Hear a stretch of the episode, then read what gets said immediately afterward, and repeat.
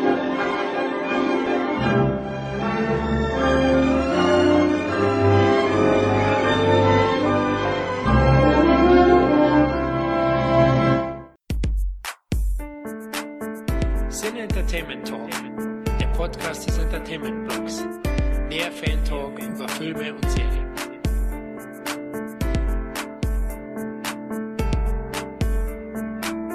Hallo und herzlich willkommen zu einer weiteren Ausgabe des Cine Entertainment Talk. Mein Name ist Florian und heute gibt es die volle Ladung Retro Power. Denn nach Canon Films und Karoko Pictures haben wir diesmal mit Amblin Entertainment die dritte Kultproduktionsschmiede auserwählt, um per Mehrteiler über deren Geschichte und Filme zu plaudern. Da Steven Spielbergs Firma über die Jahrzehnte ein unfassbar breites Portfolio aufgestellt hat, ist das Ganze als knackiger Fünfteiler geplant. In der heutigen ersten Folge plaudern wir über die Anfänge und befinden uns somit einmal mehr in den glorreichen 80er Jahren. Aber bevor wir loslegen, stelle ich erstmal das heutige Blauder-Team vor. Beginnen möchte ich natürlich mit unserem Pod-Gast. Es handelt sich um den deutschen Filmemacher und Indie-Film-Talk-Podcaster Jugend Ja. Hey, schön, dass ich eingeladen wurde und dass ich dabei sein darf.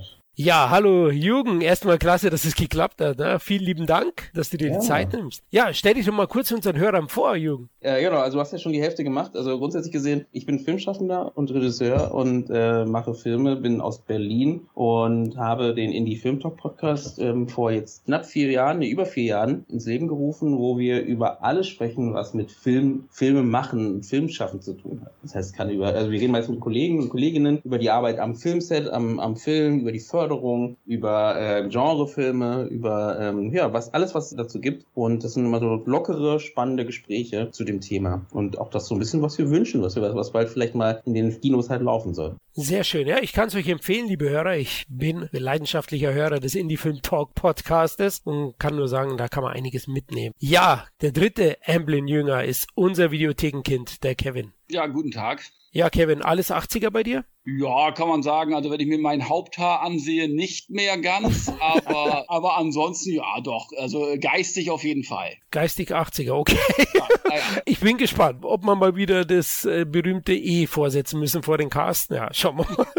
Ist doch bei fast jeder Folge bei euch drin. Ja, tatsächlich, äh, mussten wir auch. Anstößig, das ist ein Qualitätszeichen. Das wird vollkommen. Darf ich gleich eine Frage stellen in die Runde? Na, gerne doch. Ich zerstöre gleich den ganzen Rhythmus, wenn ich einmal zu Gast bin. Und das, das tut mir auch gleich leid. Aber was war denn der erste Emblem-Film, den ihr gesehen habt? Den ersten Emblem-Film, den ich gesehen habe, war definitiv die Goonies. Im Kino damals, ich bin ja schon ein bisschen älter, ich bin hier der Opa im Cast und 1985 im Dezember lief der in Deutschland in den Kinos an und den habe ich mir, also ich glaube, fünfmal habe ich den gesehen im Kino. Also ich bin jedes Mal reingegangen, ich liebe den über alles und äh, danach kam Zurück in die Zukunft, den ich Hm. auch im Kino gesehen habe, aber erst später so bei so, nicht Wiederaufführungen, aber es gab so Jugendkinos, wo Filme ewig lang liefen, das gibt's ja heute nicht mehr so oft und da habe ich den dann auch gesehen. Also das war der große Doppelschlag und danach war ich verliebt, ne? ja, bei mir war es im Kino auch die Goonies, aber es kann sein, dass ich vorher im Fernsehen Poltergeist gesehen habe. Aber ich kann mich auch irren, aber Poltergeist ist von 82, also es kommt ungefähr hin, dass der so 85, 86 im Fernsehen schon lief. Das kann sein, dass ich mir den da schon heimlich reingezogen habe. Bei mir wird es wahrscheinlich sogar lustigerweise Feivel sein. Feivel, der Mauswanderer. Oh. muss dazu sagen, der kam natürlich in meinem Geburtsjahr raus, aber es hat nichts damit zu tun, dass ich ihn zuerst gesehen habe, sondern einfach nur, ich glaube, das war der erste Film, den ich wirklich mit Emlyn verbunden habe. Und dann, glaube ich, schon zurück in die Zukunft, war dann der zweite Film. Also das hat mich dann wirklich nochmal zu diesem Film nochmal gerissen, weil einfach viel mit Special Effects gearbeitet wurde und halt Traumwelten aufgebaut wurden, die so interessant waren, wie fast ja kaum so anders zu finden. Genau, und da sind wir auch dabei, für was allgemein auch Amblin, die Filmschmiede, steht. Ne? Da hast du ja angesprochen. Special Effects, Mhm. das Fantastische, ja, aber auch Familie, der menschliche Geist, meiner Meinung nach, Mhm. und eine gewisse kindliche Faszination strahlt es aus. Und für mich ist definitiv diese Silhouette, das Logo, die ikonische IT-Fahrradszene ist für mich ein Qualitätsmerkmal. Auch heute noch. Klar, hat sich ein bisschen geändert, nicht mehr mit den kindlichen Augen sehe ich das, aber hey, wenn, wenn Elliot hochgeradelt ist Richtung Mond, da wusste ich, jetzt gibt's ein richtig geiles Brett zu sehen. Oder Kevin? Ja, heute sind es ja mittlerweile 100 Blockbuster im Jahr, ja, mhm. die alle 200 Millionen kosten. Und damals gab es eben halt nur so eine Handvoll, sag ich mal, gefühlt. Und bei Emlyn oder Spielberg-Filmen wusstest du genau, du kriegst was ganz Besonderes, was du sonst nicht bekommst. Und das war eben halt bei Emlyn immer so der Fall, dass du irgendwie, wie du es eben schon gesagt hast, dieses Fantastische. Mhm. Das war so ein, ja, das Gütesiegel eigentlich. Genau. Und ich finde auch viele Emblem-Filme jetzt, wir reden jetzt mal von den 80er Jahren, weil wir ja heute uns da befinden. Ja, die strahlen eine gewisse Stimmung, ein gewisses Gefühl aus, das eigentlich nur die Filme hatten. Es gab ein paar andere, ich würde sagen, Lost Boys ist noch so ein Film, der könnte von Amblin sein, aber Richard Donner äh, irgendwie sehr verbunden. Aber eine gewisse Stimmung strahlen die auf jeden Fall alle aus, haben eben auch das Familiäre immer irgendwie im Mittelpunkt oftmals gehabt, vor allem bei den, bei den kindlichen Produktionen, Coming-of-Age-Titeln, wo es ja eine Menge gab und eben für mich ist das halt so, so viel mehr und das ist ja auch anerkannt in den USA. Mittlerweile gibt's ja den Begriff, ne? Amblinesque. Mhm. Gab's auch schon Ausstellungen zu dem Thema in, in New York. Ich glaube 2019 war so die erste und ja, Amblin ist absolut zeitlos und die Firma gibt's ja auch heute noch. Auch dieses Jahr werden wir noch den einen oder anderen Amblin-Titel, West Side Story zum Beispiel, serviert bekommen. Was sich nur verändert hat, ist ja, glaube ich, dass jetzt Amblin mit mehr chinesischem Geld funktioniert. Ja, ja, stimmt. Klar, es hat sich einiges über die Jahrzehnte auch geändert. Ja. Also DreamWorks hat sicherlich auch seinen Einfluss gehabt. Da kommen wir dann in späteren Folgen dazu, aber du hast recht, klar, heute. Man muss sich auch anpassen, wenn man überleben will. Canon haben wir erwähnt, Karolko gibt's beide nicht mehr. Da ist Amblin schon ein anderes äh, Schwergewicht. Ja, das stimmt, das stimmt. Die haben sich lang gehalten als unabhängige Firma, definitiv. Und fleißig noch dabei zu produzieren, da gebe ich definitiv recht. Und äh, da hat auch Steven Spielberg mit seiner ganzen Filmkarriere, die ja sowieso eher wie so ein, so ein positiver Aktienkurs immer weiter nach oben ging, mit Emblem einfach mal ein Brett geliefert, was jetzt so nochmal eine Funktionsfirma ist, wo er sich austoben konnte, was er ja auch getan hat, und gleichzeitig aber auch irgendwas an den Mann gebracht hat, was Jahre überdauert. Ne? Und äh, du hast vorher im Vorgespräch was Tolles gesagt, äh, vielleicht wolltest du sowieso gleich nochmal erwähnen, aber dass Emblem halt einer der ersten Produktionsfirmen waren, die halt wirklich ähm, nicht nur den Film als Medium gedacht haben, sondern gleichzeitig zum Medium Film auch noch das Ganze drumherum gesehen haben, ne? wie die Vermarktung von dem Film und auch gleich die Vermarktung mit in das Studio mit aufgenommen haben oder in die Produktionshaus. Genau, das hat sich unterschieden. Ja, Emblem war wirklich ein Unternehmen, das visionär war, kann man sagen. Sie haben die Marketing-Power sehr früh erkannt, also Steven Spielberg, und die haben ihre Filme tatsächlich schon selbst vermarktet und oh. auch sehr, sehr viel Geld auch mit Merchandising gemacht. 1981 gegründet. Fangen wir am besten an. Ich würde sagen, das umfangreiche Thema gehen wir chronologisch durch. Nach US-Kinostarts werden wir die ganzen mhm. Filme besprechen, weil es am einfachsten ist und weil es einfach richtig ist, weil das der wichtigste Markt zu der Zeit war und auch dort die Filme eben uraufgeführt wurden. Und eben 81 von Steven Spielberg, Frank Marshall und Kathleen Kennedy gegründet. Kathleen Kennedy übrigens, mhm. die war 1979 Assistentin von John Milius bei dem Steven Spielberg Film 1941. Dort kam die Verbindung und zwei Jahre später, 1981, war sie eben schon Assistentin von Steven Spielberg bei Jäger des verlorenen Schatzes. So haben sie sich kennengelernt. Frank Marshall hat er hier auch mitproduziert und nach dem großen Erfolg von Jäger des verlorenen Schatzes haben sie dann eben Amblin gegründet, 81. Spielberg hatte ja 79 mit dem Film 1941 seinen ersten größeren Flop verschmerzen müssen und er hatte schon ziemlich Druck auf den Kessel mit Indie 1, aber mei, George Lucas und er haben da auch ein, ja, ein Kult-Franchise abgeliefert, das ja in Zukunft mit weiteren Teilen wiederbelebt wird.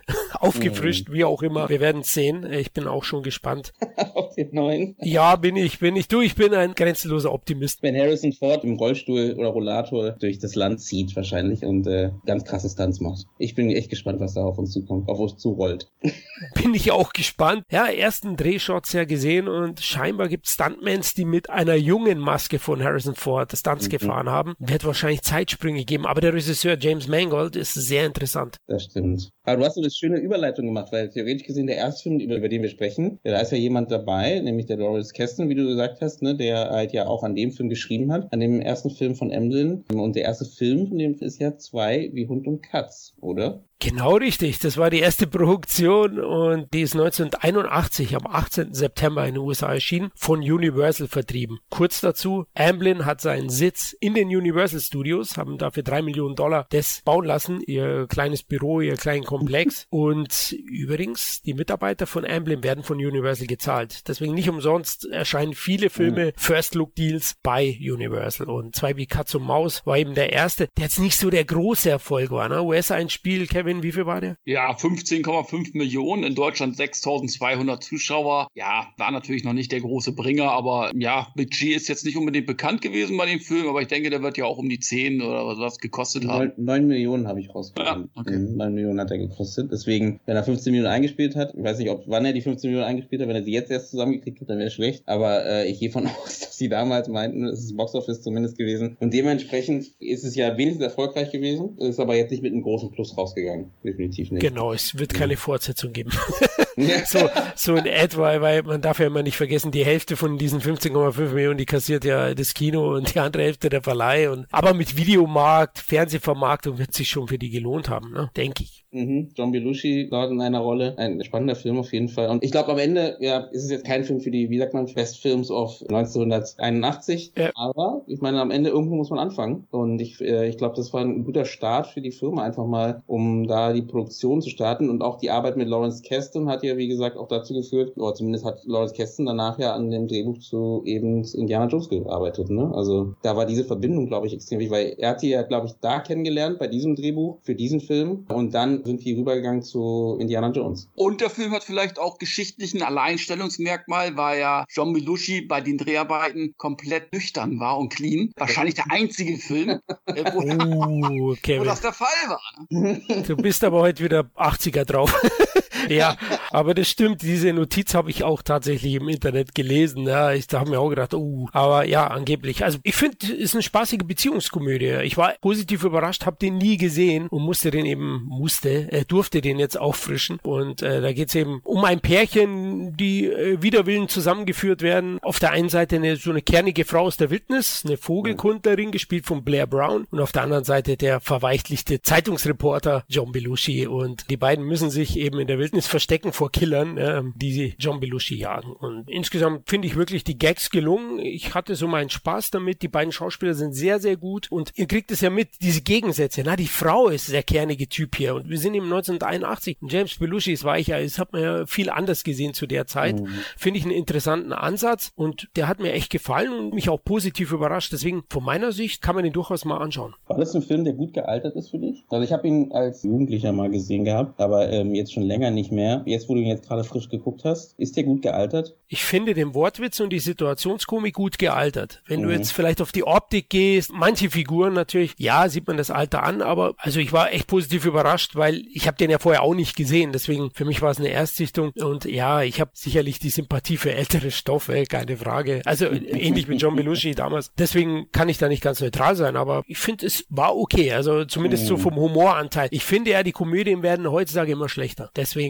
würde ich den empfehlen. Ja, das stimmt. Wenn man immer noch lachen kann, dann ist der gut gealtert, kann man sagen. Ne? Ich wollte gerade darauf hinaus, dass ja allgemein so Emblem-Filme ja eigentlich ganz gut altern. Ne? Die sind von, ja, was jetzt so die Dramaturgie angeht und auch so die Effekte angeht, ne? Äh, da holen sich meistens auch die richtigen Leute dafür, um halt eben, dass die Filme immer noch gut aussehen, eigentlich grundsätzlich gesehen. Oder zumindest das, was ihr Kernthema ist, immer noch sehr gut tragen können. Auch immer noch heute. Und das muss man so, wenn man so guckt, so, wir gehen ja noch weiter. Aber ich muss sagen, das merkt man wirklich bei den meisten Filmen. Deswegen sind die ja so zeitlos. Man kann kann die immer noch sehen. Klar, immer mit der Brille von damals, ne? dass man sagt, okay, ja, das ist klar. natürlich ein Film von 1981, ist klar, aber die tragen. Ich meine, das ist so wie, äh, wenn man jetzt Alfred Hitchcock-Filme sieht und sagt, so, die funktionieren heutzutage immer noch. Und da muss ich sagen, da haben Emblem-Produktionen oft eben da aufs richtige Pferd gesetzt und auch gut eben diese Geschichten umgesetzt. Zumal sie damals sehr, sehr oft auch wegweisend war, ne? effekttechnisch. Mhm. Was mir sehr gut gefällt, da kommen wir auch noch später dazu, bei den äh, Kinderstoffen. Mhm. Die nehmen die Kinder ernst, die verkindlichen nicht alles unnötig, also in den meisten Filmen. Und äh, mhm. äh, das gefällt mir sehr, sehr gut. Heutzutage, ja, ich will jetzt nicht äh, wie so ein alter Mann klingen, ja, aber heutzutage finde ich, wird viel falsch gemacht. Nein, bringt die Kinder ruhig in eine Gefahrensituation. Lasst Mauf in Goonies die Haushälterin was erklären, äh, was für Drogen so in den Schubladen stecken. Fand ich gut und auch eben die Gefahrensituationen und die Bedrohungen, die da aufgebracht werden, die sind dann doch nochmal ein bisschen ruppiger und härter als heute. Mhm. Aber ja, nachdem 2 wie Katz und Maus nicht der große Erfolg war, musste Amblin ein paar Hits abliefern und die kamen ein Jahr später, 1982, erschien ein mega erfolgreiches Doppelpack von Amblin produziert. Einmal hatte Steven Spielberg gemeinsam mit Frank Marshall für MGM Poltergeist produziert. Inszeniert hat ihn übrigens Texas Chainsaw Massacre Regisseur für Toby Hooper, wenn das wirklich war, da können wir gleich noch drüber reden. Und auf der anderen Seite natürlich E.T., wenn man über Amblin redet, 82 E.T. Und jetzt überlege ich schon, ob ich Demenz habe oder habe ich E.T. vielleicht doch vor Goonies gesehen? Den habe ich auch im Kino gesehen, ganz ehrlich. Mhm. Aber ich weiß nicht, ob es in der Wiederaufführung war, weil der ist, glaube ich, so, so 88, 87 nochmal ins Kino gekommen. Ich weiß es nicht genau. Leute, bitte äh, schubst mich nicht vom Rad. Auf jeden Fall hat mich Goonies am meisten geprägt, mehr geprägt als E.T. oder Poltergeist. Ja, Poltergeist mhm. habe ich irgendwann im ARD im TV gesehen, im Spätprogramm. Und Poltergeist ist ja ein Riesenerfolg gewesen. Wie findest du den Jungen? Och, ja, also ja, definitiv. Also der funktioniert auch immer noch heute. Das finde ich auch schön. Ne? Die Gruseleffekte, die waren halt einfach damals und wie heute immer noch sehr speziell und gut gemacht. Also auch diese Creature Designs oder, oder besser gesagt, ne, diese ganzen Effekte, die funktionieren. Na klar, auch immer wieder mit der Brille, aber die funktionieren. Und das fand ich eine Sache, die halt eben, wie sich das wird sich durch Emblem sowieso durchziehen, dass das halt wirklich immer was Besonderes war. Was ich spannend fand, war, dass eben, das ist ja immer ein schlechtes Zeichen, dass ähm, Toby Hooper eben nur die, die Dreharbeit gemacht hat, der Postproduktionsphase ausgeschlossen wurde und Spielberg selber übernommen hat. Das ist immer ein schlechtes Zeichen für die, diese typischen kreativen Differenzen, weil Toby Hooper war ja jemand, den sie reingeholt haben, der eben mit Horror Erfahrung hat. Und da äh, dachte ich so spannend, dass die da ihn in dem Fall aus, äh, ich weiß nicht, ob ihr was mitbekommen habt, was da schiefgelaufen ist zwischen denen, dass sie da gesagt haben, nee, Steven Spielberg macht es selber. War es vielleicht zu gruselig?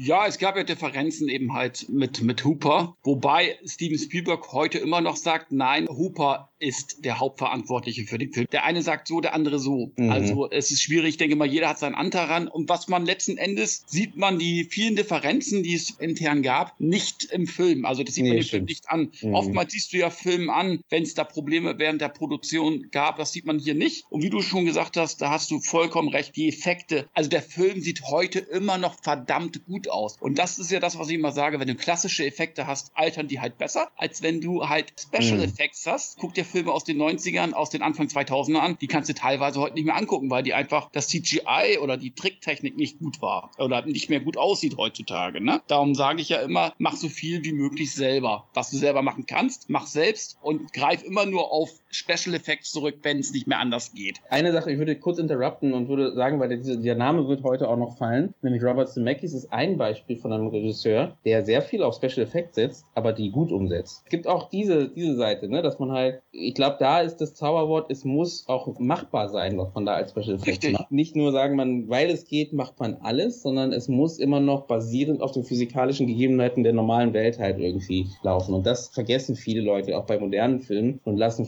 Autos an der Leine ähm, über eine Schlucht fliegen.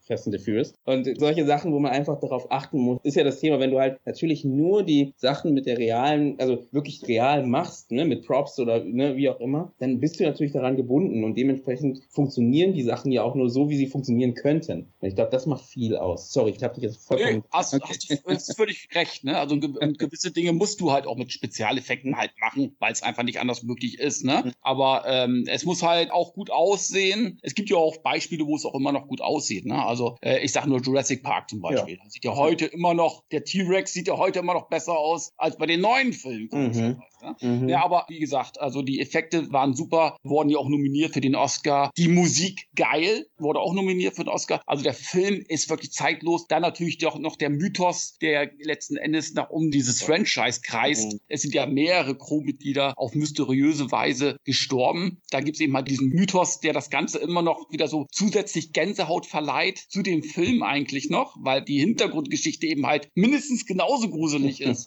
Wie gesagt, äh, ich mag den Film wirklich sehr, sehr. Für mich einer, vielleicht sogar einer der besten Horrorfilme der 80er Jahre. Das ist, das ist ein, ein Wort, ne? Oh, wow, ja, ich wollte gerade sagen, ganz so weit oben ist der Poltergeist nicht bei mir. Hoffentlich besucht er mich nicht heute Nacht, aber habe ihn heute angeschaut, heute Nachmittag. Bei uns schüttet es ja hier in München in Strömen und deswegen dachte ich mir, ah, zur Vorbereitung, legen mal wieder ein. Ich muss sagen, ihr habt recht mit den Effekten, die Practical Effects top. Das einzige Problem ist, es gibt so ein, zwei Digitaleffekte und ich habe ihn in HD angeschaut und die Effekte sind ja damals nicht in 4K entwickelt worden. Ne? Und deswegen ist es dann ein bisschen ein Problem, aber dafür kann der Film ja nichts. Die Practical Effects sind großartig auch. Diese ganzen Bedrohmomente, ich habe mir auch ey, die Hosen geschissen damals als Kind, ja. Also die Clownspuppe, der Baum, ja, also ja. ganz groß oder eben generell der Fernseher. Ich bin ja noch in einer Zeit aufgewachsen, wie der Kevin, glaube ich, auch. Bei uns wurde ja nicht durchgesendet. Also es gab dann so ein Sendebild, in manchen Sendern gab es dann so ein Rauschen und das hat mir Gänsehaut bereitet nach der Sichtung des Films. Aber ein toller Film auf jeden Fall, also absolut sehenswert noch und zu Recht sehr erfolgreich, ne, Kevin? Ja, der hat ja in Amerika alleine über 75 Millionen eingespielt, in Deutschland über eine Million Zuschauer bei einem Budget von nur 11 Millionen Dollar. Das darf man ja auch nicht vergessen. Also der Film hat richtig Kohle gemacht und ja, umsonst gab es ja auch nicht die Fortsetzung, wobei ich sagen muss, Teil 2 fand ich noch relativ gut. Aber gut, es war natürlich ein Riesenerfolg und auch zu Recht. Aber mit Teil 2 und Teil 3 hat ja auch nicht mehr Steven Spielberg was zu tun, ne? Also da waren die ja eigentlich schon fast raus. Und äh, mir fällt auch ein äh, zu dem Thema auf, weil ich glaube, das Fernsehrauschen ist ja so ein Thema, was ja sich danach in der in der Horrorkultur noch weiter, ähm, ne, durch The Ring und was auch immer, ist ja sowas, was immer wieder mal aufgegriffen wurde. Weil ich glaube, das hat schon was Bedrohliches und was Unruhiges und, und so Unangenehmes. Das fand ich auf jeden Fall äh, ja auch super spannend. Und dann war ja lustig halt auch, dann habe ich mir gedacht, ist das vielleicht auch eine Kritik so ein bisschen an den Fernsehmarkt gewesen, weil am Ende wird der Fernseher ja vor die Tür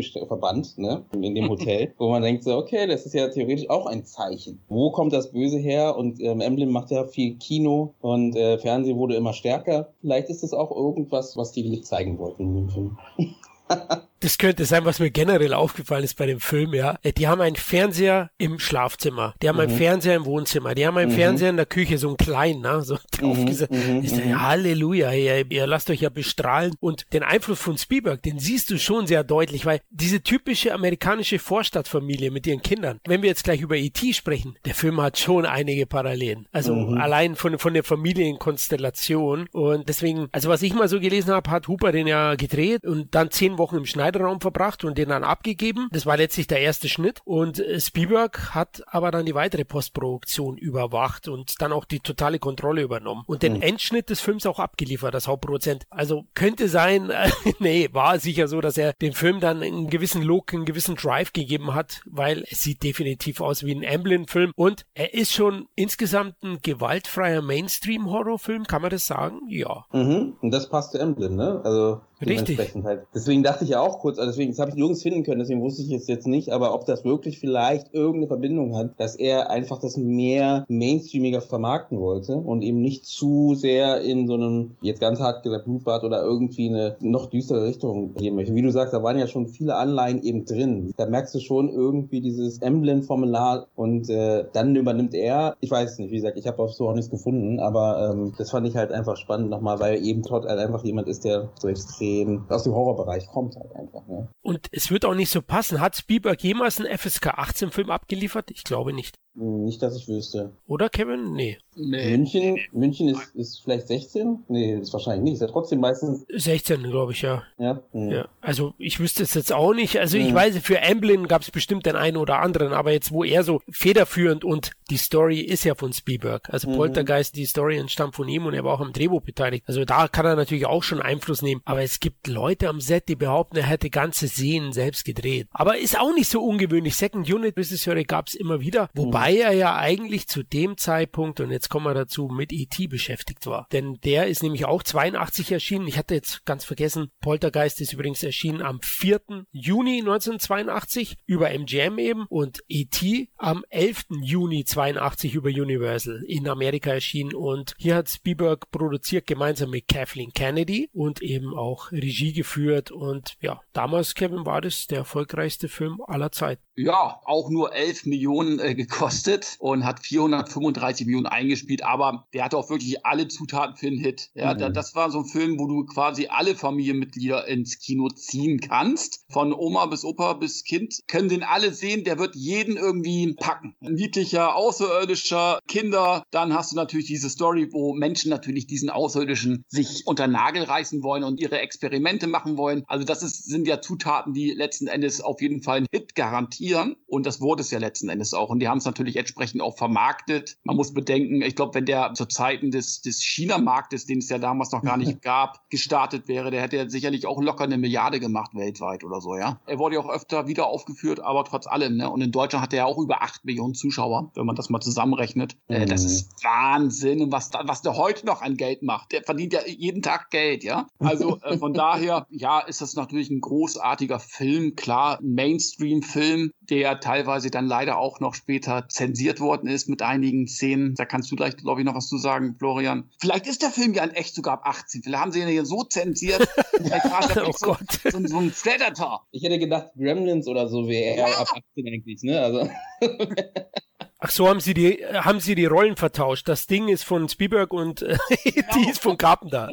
Weil du gerade The Thing sagst, äh, da hat nämlich E.T. Einfluss dran, dass, dass der The Thing zum Beispiel nicht so erfolgreich lief in Amerika. Ja, wegen E.T. dann wahrscheinlich. Ja, okay, spannend. Das wusste ich nicht. Also E.T. fand ich wieso immer spannend, weil wie gesagt, war auch ein Film, den ich relativ früh dann geguckt habe. Und also was, was jetzt so storytechnisch interessant ist, finde ich auch, dass es ja eben, du hast diesen Elliot, der halt einsam ist, du hast E.T., der einsam ist, du hast eine ganz klare Grundlage, ne? Dann hast du eben einen ganz klaren Bösen irgendwie in einer etwas trotzdem schwierigen Geschichte, aber trotzdem irgendwie ein Bösewicht, der auf der anderen Seite ist, äh, gespielt von Peter Coyote. Und äh, du hast halt so eine klare Aufstellung irgendwie, die für Kinder, glaube ich, gut greifbar war und auch für Erwachsene gut greifbar war, dass man sofort weiß, okay, wo ist man dran? Dann natürlich auch eine junge Drew Barrymore, die mitgespielt hat. So also ein paar negative Sachen, die mir äh, danach jetzt, nur weil wir auch darüber sprechen, aufgefallen sind zu dem Film, äh, wo ich dann dachte, so, ach, spannend, war, äh, dass zum Beispiel, ich weiß nicht, ob ihr das wusstet, aber die Kleinwüchsigen durften halt irgendwie nicht ihr Mitwirken äh, besprechen, weil der, der E.T. wurde gespielt von drei Kleinwüchsigen. Darf man noch Kleinwüchsige sagen? Nicht, dass ich was Falsches sage? ja,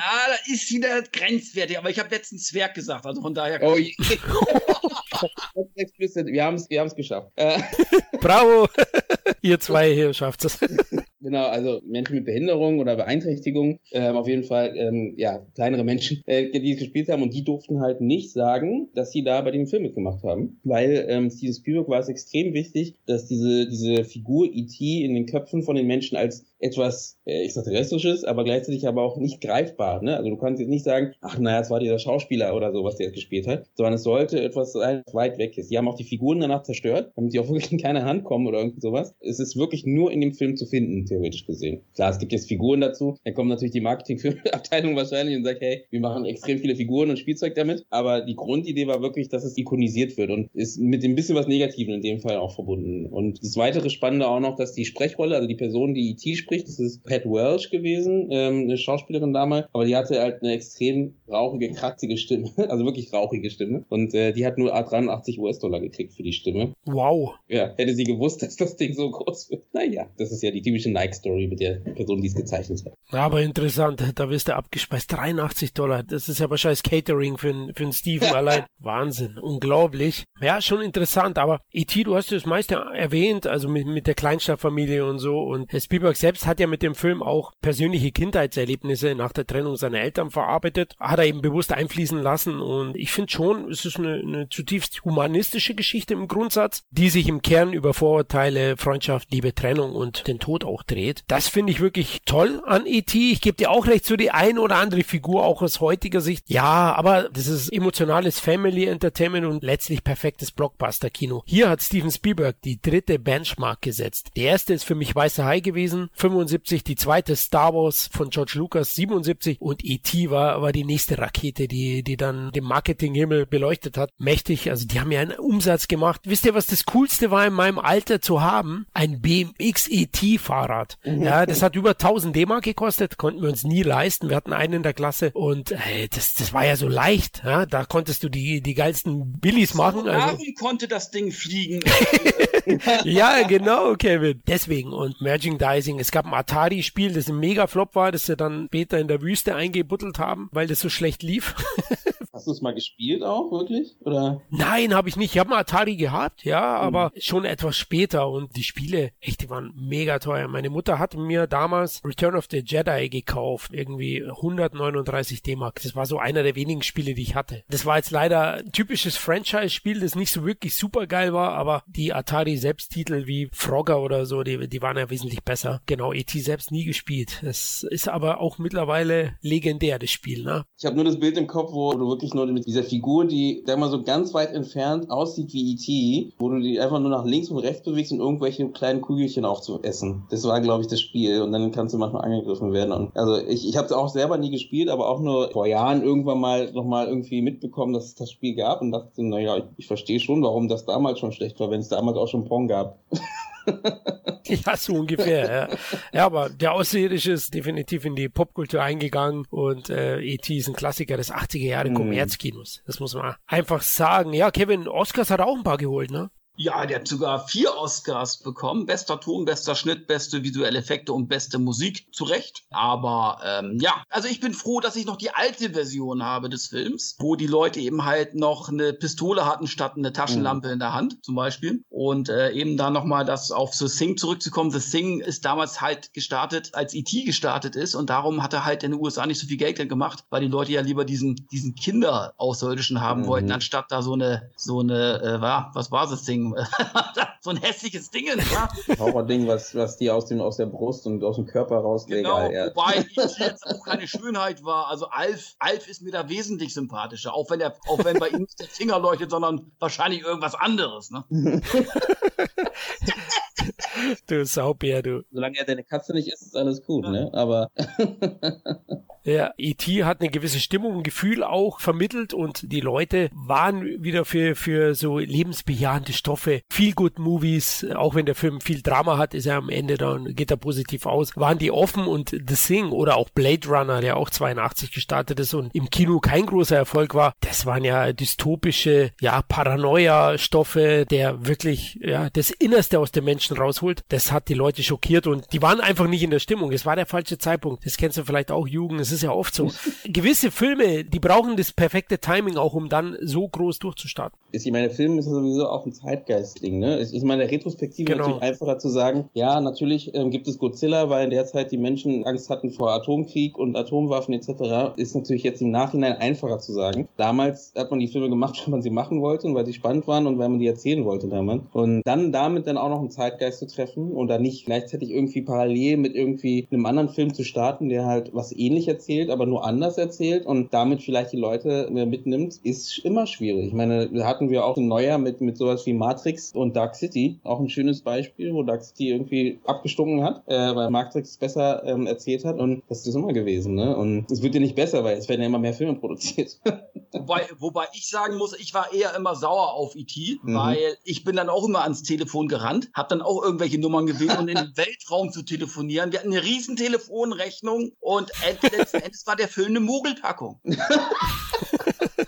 Ja, stimmt. Also soweit hast du nie einen Rückruf vom Mars bekommen. Ich habe bis heute, äh, wie gesagt, das Ding läuft heute noch. Ich habe ja einfach nicht aufgelegt und äh, bis Ach, heute ist noch keiner rangegangen. Ja, das, das, wird wirklich teuer, glaube ich, irgendwann. Also, aber das ist ja das Schöne. Allgemein ist das Emblem ist eine Sache, aber Steven Spielberg-Filmen, dass die halt einfach so eine Welt aufbauen, die, nehmen wir jetzt mal weg, diese, also es gibt auch Bishop Spice und so, die auch eine tolle Welt aufmachen, aber diese Kindergeschichten oder Geschichten mit Kindern, nehmen wir es, drehen es mal so rum, oft irgendwie eine Welt aufbauen, die so greifbar ist, dass man sofort denkt, ja, das gibt's, das, das kann sein, es ist ein Alien zwar, aber ich kann es mir vorstellen, dass es, dass es das geben könnte. Und das zu schaffen mit so einer, nennen wir es mal Science-Fiction-Geschichte, finde ich schon spannend, also dass man das hinkriegt und das ist alle Achtung. Das meinte ich zuvor auch bei Goonies, dass er sein Publikum oder die Leute ernst nimmt und er verkauft mhm. es auch so und dadurch erzeugt er eben diese Stimmung, die du mhm. gerade erwähnt hast und E.T. ist am Ende ein Klassiker, wie erwähnt, auch wenn er hin und wieder ein bisschen übertreibt mit dem Kitsch. Also jetzt, wenn man ein bisschen älter ist, so, ja, mach mal hin, ja. Ähm,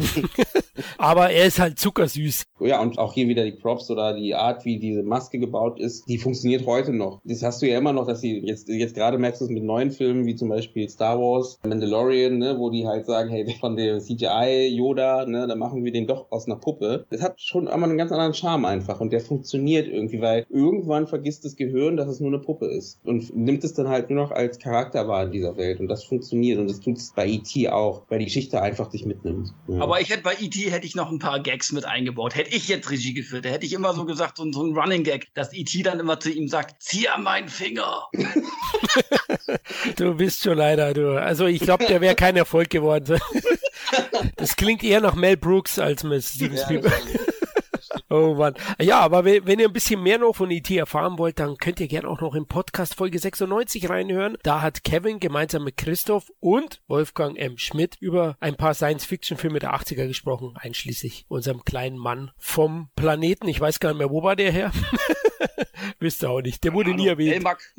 Melmac, genau. Wenn, wenn, wenn alles, alles Schicke reißen, sagt Melmac, das funktioniert. Okay. Das, Sehr guten Gag eingebaut. Ja, kommen wir ins Jahr 83 kurz mal. Also, E.T. war ein Mega-Hit, der ist gelaufen wie Sau. Ich meine, klar ist bei Emblem viel geplant, also das merkt man auch. Letztens habe ich eine Doku gesehen, wie das Plakat entstanden ist. Ne? Spielberg wollte ja, dass E.T.s Finger auf dem Plakat auf den Kopf von Elliot zeigt, ja, dass man beide sieht. Und dann hat man gesagt, nee, das nimmt man von diesem einen Bild hier, nehmen wir die zwei Finger, das, das ist dann subtiler. Und also es ist schon sehr viel durchgeplant. Auch hier, sorry, dass ich unterbreche, weil das finde ich, so diese Aussage, die du gerade kriegst, finde ich super spannend, dass er so sogar beim Plakat sich hinsetzt und sich da die Gedanken macht, um sein Produkt, sein Film halt an den Mann zu bringen. Das machen nicht viele, will ich damit sagen. Auch heute nicht. Ne? Also in der Regel hast du als Filmschaffender nichts mehr mit dem Plakat zu tun und es wird einfach nur in irgendeine Hand gegeben. Es gibt Leute, die nur das machen und die machen das dann und dann ist gut. Und dann ärgerst du dich oder ärgerst dich nicht oder Trailer genau dasselbe, ne? wo du dann einfach danach der Regisseur, die Regisseurin selber denkt, so na toll, irgendwie habt ihr den ganzen Film verraten mit dem Trailer und es ist nicht so, wie meine Intention war und er hat es durchgezogen und hat auch die Möglichkeit, muss auch dazu sagen, das ist heutzutage auch schwierig, diese Möglichkeit zu haben als Regisseur, das durchzuziehen, zu sagen, nee, ich gehe wirklich alles durch und möchte halt das genauso haben, wie ich es mir gedacht habe. Das heißt, er denkt auf jeden Fall seinen Film nicht nur als Film, sondern wirklich als Produkt, was irgendwie an den Mann gebracht werden muss. Ja, ich denke, er hat wirklich teilweise einen kindlichen Ansatz oft. Das ist seine große Stärke. Ja, genau. Und auf der anderen Seite eben, ja, er ist nicht ein reines Wunderkind, wie er verkauft wird, sondern steckt auch harte Arbeit drin. Der macht mhm. sich über alles Gedanken. Und da sind wir beim Marketing, was ja Emblem schon selbst hatte und in solchen Sachen fließt es ein. Ja, fand ich auch sehr interessant. Also es ging ja eigentlich in dieser Doku allgemein um Plakatkunst, aber mhm. E.T. wurde als Beispiel genannt und da wurde das eben erzählt. Mhm. Da hat der Plakatkünstler erzählt, wie er das dann entwickelt hat und Steven Spielberg hatte da eben seinen Einfluss, wobei der Plakatmaler eben die bessere Idee hatte und Spielberg die dann auch genommen hat am Ende. Aber großer Erfolg und 83 hat Spielberg dann gemeinsam mit John Landis Twilight Zone the Movie produziert, aber dieser ist keine offizielle Emblem-Produktion. Ja? Deswegen mhm. sprechen wir jetzt auch nicht über die. Im Gegenzug aber 1984 kam Gremlins kleine Monster raus und das ist eine Emblem-Produktion, die vom Warner Bros. vertrieben wurde und der war auch ein Riesenhit. Ja, diese satirische Horrorkomödie war definitiv der nächste Step auf Emblems Erfolgsleiter, denn auch der lief wahnsinnig gut. Ich habe den halt im Kopf eher sogar als Horrorfilm, als Horrorkomödie lustigerweise. Ich glaube, ich habe den auch zu früh gesehen. Und da gibt es auch noch eine andere Anekdote, weil ich, ich habe einen Papillon gehabt und ein Papillon, das könnte jeder mal, der den Podcast gerade hört, könnt ihr mal, wenn ihr eine Hand frei habt, natürlich nicht, wenn ihr am Steuer seid, sondern konzentriert euch auf die Straße, aber wenn ihr äh, eine Hand frei habt, mal nach Papillon gucken, die sehen halt sehr ähnlich wie Gremlins aus und dementsprechend war es natürlich lustig, weil es ging immer darum, man darf sie nicht nass machen und so und da äh, denke ich dann immer daran und der war ja auch ab 16, oder nicht? Richtig, genau, der war ab 16, besser gesagt in den USA, glaube ich, PG-13, ne? Mhm. Das ist ja frisch eingeführt worden mit Rote Flut Blut, ja, und Indiana mhm. Jones 2. Ich bin mir jetzt nicht sicher, ob Gremlins nicht doch PG war, aber in Deutschland ab 16, auch eine lustige Anekdote. Gremlins war ja zu Beginn in Deutschland ab 12, aber Lehrerverbände, genau wie Eltern, haben sich darüber beschwert, dann wurde der Film neu bewertet und dann FSK 16, so nach zwei oder drei Wochen war das. Das ist natürlich super. Deine Freunde waren im Kino, konnten sich den angucken und dann sagen die Leute, ja, nee, jetzt ab 16. Mhm. Die Kinder gehen sicher nicht rein ins Kino, sie schaffen das nicht. wenn sie, wenn sie reingelassen werden, das das ist das Ding. Ein zweiter Film, der ja vorher ab 16 war und dann ab 18 aufgrund von Elternverbänden und Beschwerden, ist Rambo 2, der Auftrag. Ach krass. Der war ja, zu krass. Beginn ab 16. Ja. Ich weiß es noch, ich stand vom Kino, oh, 16 bin ich ja noch nicht und ich komme nicht rein, aber lang ist ja nicht mehr hin und dann mm. zwei Wochen Ach, später, Scheiße. oh, ab 18, fuck. Und da war ich noch heißer, ne? Ist klar. Also Rambo 2, ja. Kevin, Kremlin's geil, ne? Ja, und ich finde, die FSK 16 finde ich auch berechtigt eigentlich bei den Filmen, weil er doch ein paar Spitzen hat. Ich glaube auch so gewisse Witze oder ja, ich sag mal so Überstilisierungen mancher Figuren versteht vielleicht auch nicht jeder Zwölfjährige. Ne? Da werden ja so einige Sachen schon überspitzt äh, gezeigt und ähm, ja, der ist auch teilweise schon, hat so eine gewisse Härte, sage ich jetzt mal. Ja, Also von daher würde ich die 16 jetzt auch nicht kritisieren. Auch hier wieder die Figuren, wie ihr das ja auch schon gesagt habt, geil gemacht. Ich hoffe, wenn es mal irgendwann ein Remake geben sollte, was auch immer, dass sie da sich wirklich drauf besinnen und dann auch wieder so echte Figuren, also handgemachte Effekte äh, nutzen werden. Aber ein ganz toller Film. Die Winterkulisse-Marke ist ja auch so ein typischer Weihnachtsfilm, den ich mir auch gerne zu Weihnachten anschaue, immer wieder. Und äh, ja, also auch die Darsteller fand ich damals sehr sympathisch. Zach mhm. Galligan, von dem hat man ja damals nicht mehr wirklich viel gehört. Phoebe Cates, oh, ist die süß. Du, ich habe mhm. damals einen Film mit ihr gesehen. Ich glaube, ich stehe gehen weiter, wo sie nackt aus so einem Pool rauskommt. Du, oh, die Szene. da da habe ich extra damals einen Film auf Videokassette gelöscht, um diese Szene aufzunehmen. Habe ich dann immer wieder oh zurückgespielt. Oh Aber egal, das sind so die kleinen Straftaten. da habe ich auch mal gesagt, mach mich nicht nass, mach mich nicht nass, ne? Oh Gott. Aber ja, daher wurde ich dann doch nass, ne? Ja, auf jeden Fall. Äh, Jetzt komm mal zum Punkt. Ne, aber wirklich, also der Film ist toll und auch die Fortsetzung mag ich, wo man dann eben halt auch gesehen hat, die Fortsetzung kam ein bisschen zu spät, weil der hat doch einiges eingebüßt am Einspiel. Das Original hat ja jetzt 153 Millionen eingespielt in Amerika, in Deutschland über drei Millionen Zuschauer und auch dieser Film hat 11 Millionen gekostet. Also irgendwas hatten sie mit dieser 11. Ja, also ein toller Film, toll gemacht und sieht auch, der Film würde heute wahrscheinlich 100 Millionen kosten mindestens. Ja, also, äh, von daher, nee, ein ganz, ganz großartiger Film und gehört auch zu meinen vielleicht 25 Lieblingsfilmen der 80er. Krass. Da stimme ich ein. Also ich finde den auch zeitlos, echt ja. unterhaltsamer Kultspaß. Die Figuren sind super, der zynische Humor ist geil, ja. Puppeneffekte grandios. Weihnachtssetting, weil du angesprochen hast, geht mir genauso, ja. Es ist für mich ja. ein typischer Weihnachtsfilm. Und warum hat er Weihnachtssetting? Ja, ursprünglich war der von Warner Brothers ja auch für Weihnachten geplant. Man wollte den Weihnachten veröffentlichen, hat ihn aber dann vorgezogen, weil man für den Sommer keinen großen Titel hatte und man hörte dann, oh scheiße, Paramount Pictures bringt Indiana Jones 2 raus. Columbia Pictures Ghostbusters. Und was hat Warner? Ja, dann bringen wir Gremlins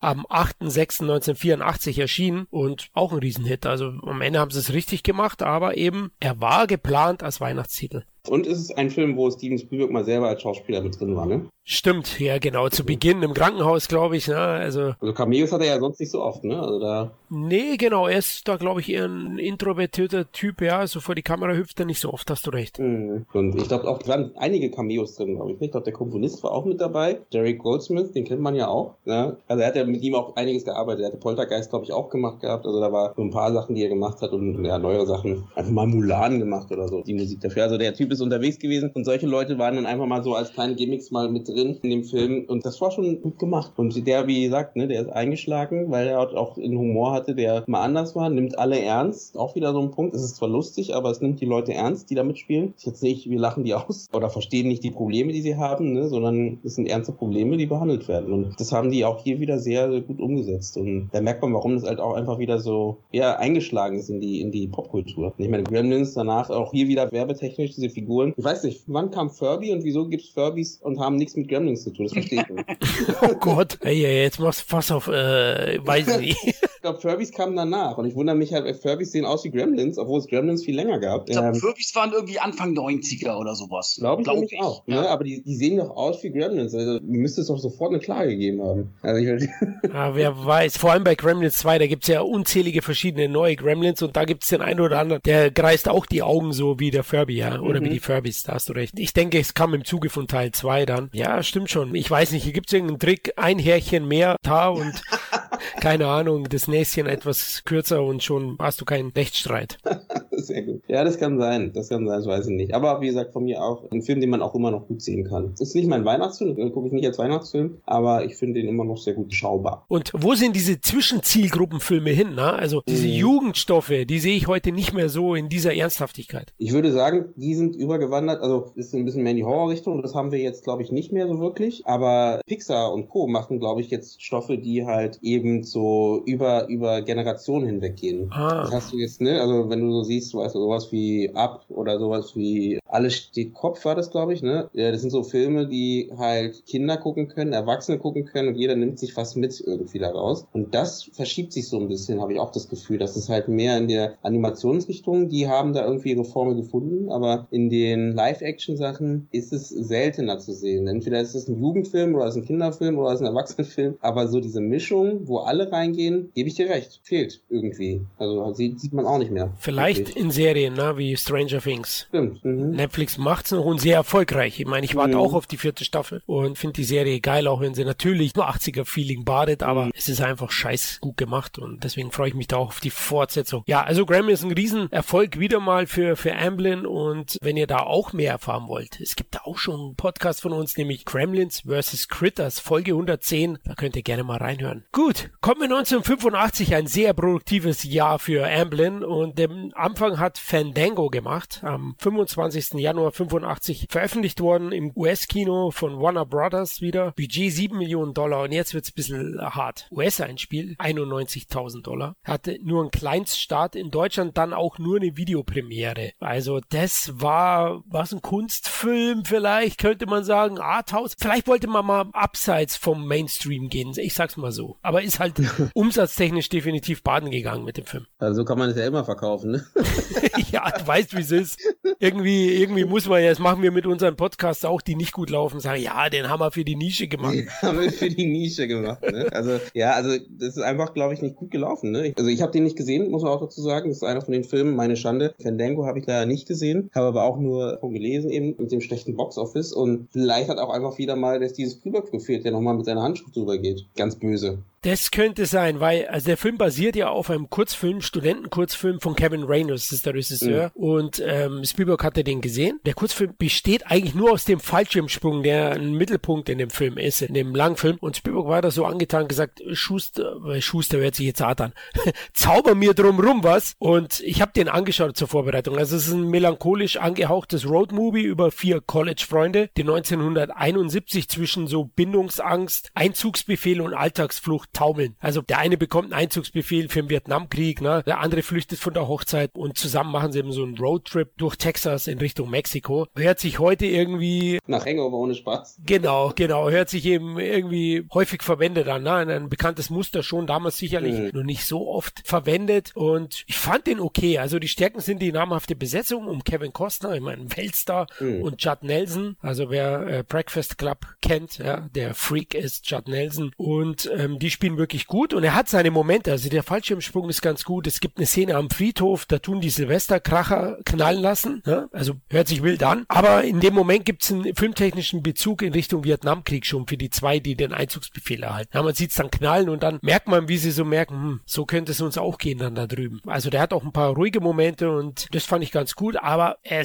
gemächlich erzählt, obwohl er nur 90 Minuten dauert. Und die Figuren sind für mich jetzt persönlich nur bedingt sympathisch gewesen. Deswegen konnte ich da jetzt nicht so mich hineinversetzen, mitfiebern, mhm. weil ich fand den einen Arsch, den anderen nervig. Also Costa ist cool, die Figur ist auch der Mittelpunkt, aber insgesamt kein großes Brett. Trotzdem würde ich sagen, die Sichtung habe ich nicht bereut, also kann man schon anschauen. Habt ihr einen von den Filmen aus den 80ern, wo ihr gesagt habt, den habt ihr wirklich bereut oder sowas? Boah, du bist schon ganz schön fies. Äh, ja, ja, ja, Ich muss ja. sagen, ich habe Always schon gekannt, habe den damals auf Video gesehen und habe den jetzt aufgefrischt und muss sagen, hm, mir sind fast die Füße eingeschlafen. Mhm. Äh, der Film hat seine Stärken, aber ich habe mir gedacht, es sind halt zwei Stunden. Na, ich bin schon ein bisschen älter, da muss man mit der Lebenszeit haushalten. Mhm. Meine ja, Erinnerung hat mich doch nicht getrübt, habe ich mir gedacht. Ja, also ich fand den damals schon so nicht so aufregend und er ist es tatsächlich auch nicht. Kevin, du mhm. irgendeinen bereut? Nee, eigentlich nicht. Die, wo ich mir vorher schon unsicher war, äh, die habe ich mir gar nicht angeguckt.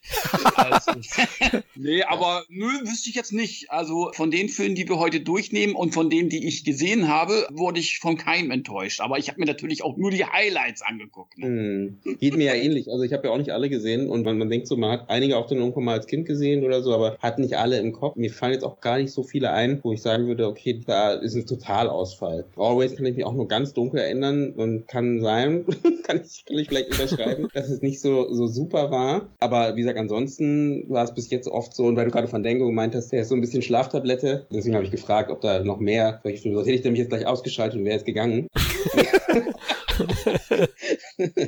nee, nee, aber es wollte einfach nur mal wissen, wie, wie, aber ich habe auch das Gefühl, dass trotzdem hin oder her sehr, sehr viele gute Filme gemacht haben und auch das, wie du schon auch schon ein paar Mal erwähnt hast, ne, also auch in dem Jahr, wo der mal ein Flop war, waren auch irgendwie zwei, drei gute Filme dabei, ne, also wir haben auch da wieder ein gutes Händchen bewiesen. Auf jeden Fall, ja. Vor allem 85 kommen wir gleich noch dazu. Übrigens, Steven Spielberg war so enttäuscht von Fandango, dass er am Ende seinen Namen aus dem Film hat nehmen lassen, ne? Recht? Ja, also hat sich anscheinend was anderes vorgestellt. Ich finde ihn ja nicht so schlecht, ne? Also, dass man gleich Namen rauszieht, das ist schon krass. Also das fällt mir nur ein, wenn, wie heißt der Alan Smithy wieder Regie führt irgendwo, der dann Platzhalter ist für Regisseure, die, die nicht mit den Filmen in Verbindung gebracht ja, werden wollen. Deswegen hat es mich ein bisschen gewundert. Also Vollkatastrophe ist er eben nicht. Aber kleines Flöppchen für Amblin, also mussten ein paar Hits wieder her und da kam gleich ein riesen Doppelpack im Sommer raus, nämlich am 7. Juni 85 ist Goonies erschienen, von Warner Brothers verliehen und der war natürlich ein großer Hit und ist für mich persönlich einer der größten Kultfilme der 80er. Ich liebe den unendlich. Schau den immer wieder an, jedes Jahr. Wenn der im Fernsehen läuft, bleibe ich drauf hängen. Ich muss Slot einfach sehen, dann Schokolade.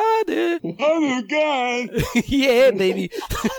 genau, also diese Sachen, hey, der ist witzig, der ist packend, der ist charmant, der hat das Herz am rechten Fleck. Find den auch heute noch geil, aber vielleicht trübt mich ja mein Blick, Jugend. Ja, ich würde, genau, lustigerweise würde ich bei The Goonies sagen, ich bin da vielleicht, weiß ich nicht, zu spät da eingestiegen. Zur Party, ja, okay. ja, genau. Es hat mich nie so wirklich krass, also ein guter Film, aber das hat mich nicht so genau, wie du gerade erzählst, und das höre ich von vielen Leuten, dass der Film wirklich die ne, Jugendfilm und Kultfilm und nimmt die mit und hat die voll mitgenommen. Ich verstehe es jetzt auch in der Nachbetrachtung auch, weil auch wieder gut gemachter Film und man sieht die Anleihen, aber ich habe damals nie das Gefühl gehabt, das ist so der Film. Da waren zum Beispiel dieser Gremlins sogar höher als Goonies, ne? irgendwie bei mir. Wie gesagt, das ist ja nur für mich gesprochen.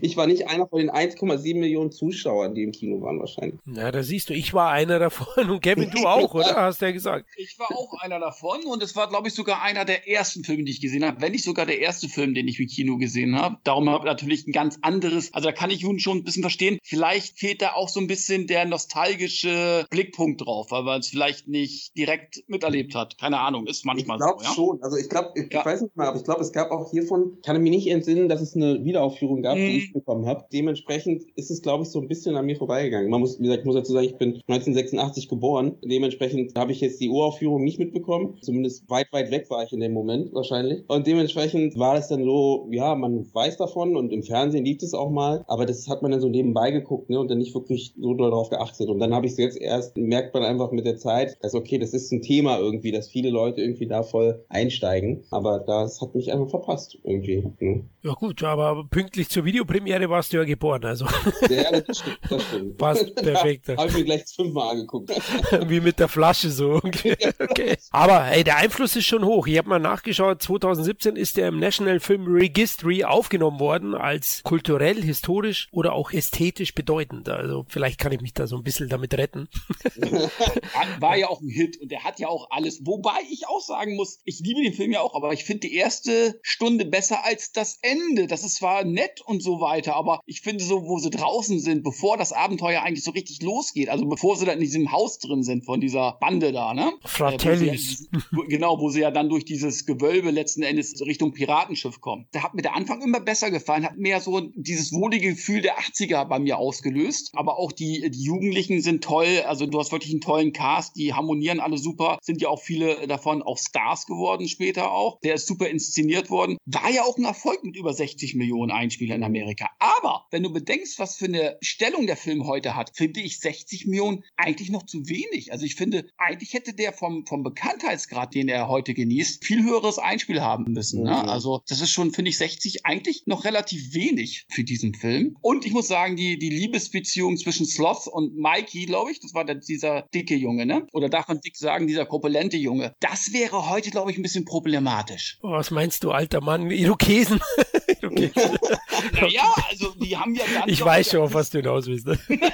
Habe ich mir nie Gedanken gemacht und ich finde, heute wird sich manchmal zu viel in Kopf gemacht für manche Dinge. Natürlich ist es wichtig, auch Sachen zu hinterfragen und, und zu reflektieren, keine Frage, Leute, aber ich habe einfach Spaß. Und du hast erwähnt, die Charaktere, die sind toll, einfach, die spiegeln viele, viele einzelne Situationen. Der eine ist so ein bisschen tollpatschig, der eine in sich gekehrt, der andere extrovertiert und auch die Kombination mit den Mädels, das passt perfekt. Die Fratellis sind eine richtig geile Bande, die Von denen herrlich, Kult, auch die zwei Brüder, äh, super. Also klar ist das Ding sichtlich an, an Indiana Jones angeliehen. Ja, man sieht auch hier definitiv Spielbergs Einfluss, der hier auch die Story mitgeliefert hat. Und übrigens eine ganz wichtige Person, haben wir noch vergessen bei Gremlins, war hier ja beteiligt am Drehbuch Chris Columbus, der unter anderem eben Gremlins geschrieben hat und dann bei Goonies auch beteiligt war. Auch ein richtig starker, der später dann auch als Regisseur durchgestartet ist. Harry Potter zum Beispiel. Ja, das finde ich auch spannend. Und dass äh, Richard Donner, dass er, ich meine, diese Weapon kennt jeder, ne? Ja. Das ist ja auch nochmal groß geworden, aber es ist eine ganz andere Richtung gewesen, dass er auch so in so einen Jugendfilm halt inszeniert. Also ist schon mal eine andere Richtung gegangen, der, der Mann von The Goonies und hat jetzt nicht weiter an Goonies gearbeitet, ne? Nicht so wirklich. Und weil du gerade sagtest mit dem, mit dem Einspielergebnis, ich glaube, das lag wirklich daran, dass es halt nicht nochmal aufgeführt wurde. Ne? Ich glaube, deswegen sind halt andere Generationen gar nicht so da aufgesprungen auf den Zug. Ähm, und es ist einfach wirklich so ein Generationsphänomen gewesen, was die Leute, die aus dieser Generation kommen, also zum Beispiel Etienne von, von Kino Plus zum Beispiel, der sagt, sind ja auch so, ne? oder, oder auch Daniel, ne? Goonies war alle, alle Maßen gelobt und äh, wie gesagt, ich bin da irgendwie so, ja, spannend, aber irgendwie, nö.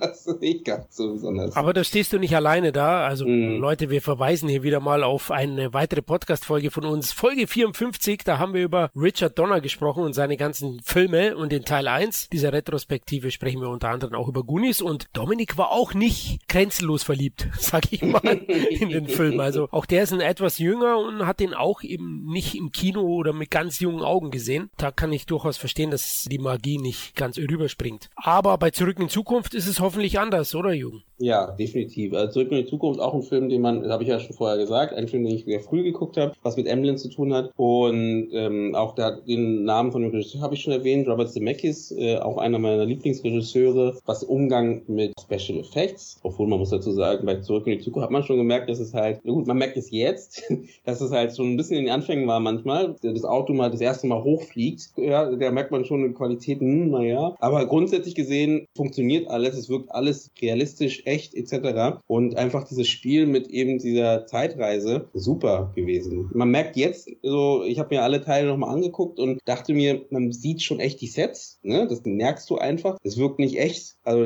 da macht es Sinn, dass du, wie du sagtest, dass Emblem da direkt im Studio sitzt, ne? Und so, als ob die einfach nur rausgehen und sagen, hey, lass mal ein paar Leute rauslaufen und dann gehen wir wieder rein. Aber ich fand einfach das Spiel, was sie gemacht haben, spannend und auch die Geschichte und auch diesen Weg, dass sie auch alles so hintereinander erzählt haben, ja eigentlich. Ja, das ist mir jetzt wieder in der Retrospektive, das ist lustigerweise auch wieder aufgefallen. Davor ähm, dachte ich, weil ich die Filme auch weiter auseinander geguckt habe, habe ich die abgespeichert als einzelne Filme, die zwar zusammenhängen irgendwie, aber nicht wirklich zusammen, die wirklich an einem Stück laufen. Und eigentlich ist ja der Film wirklich von Anfang, also die, äh, die drei Teile sind ja wirklich von Anfang bis Ende durchgehend. Ne? Aber wie fandet ihr ihn?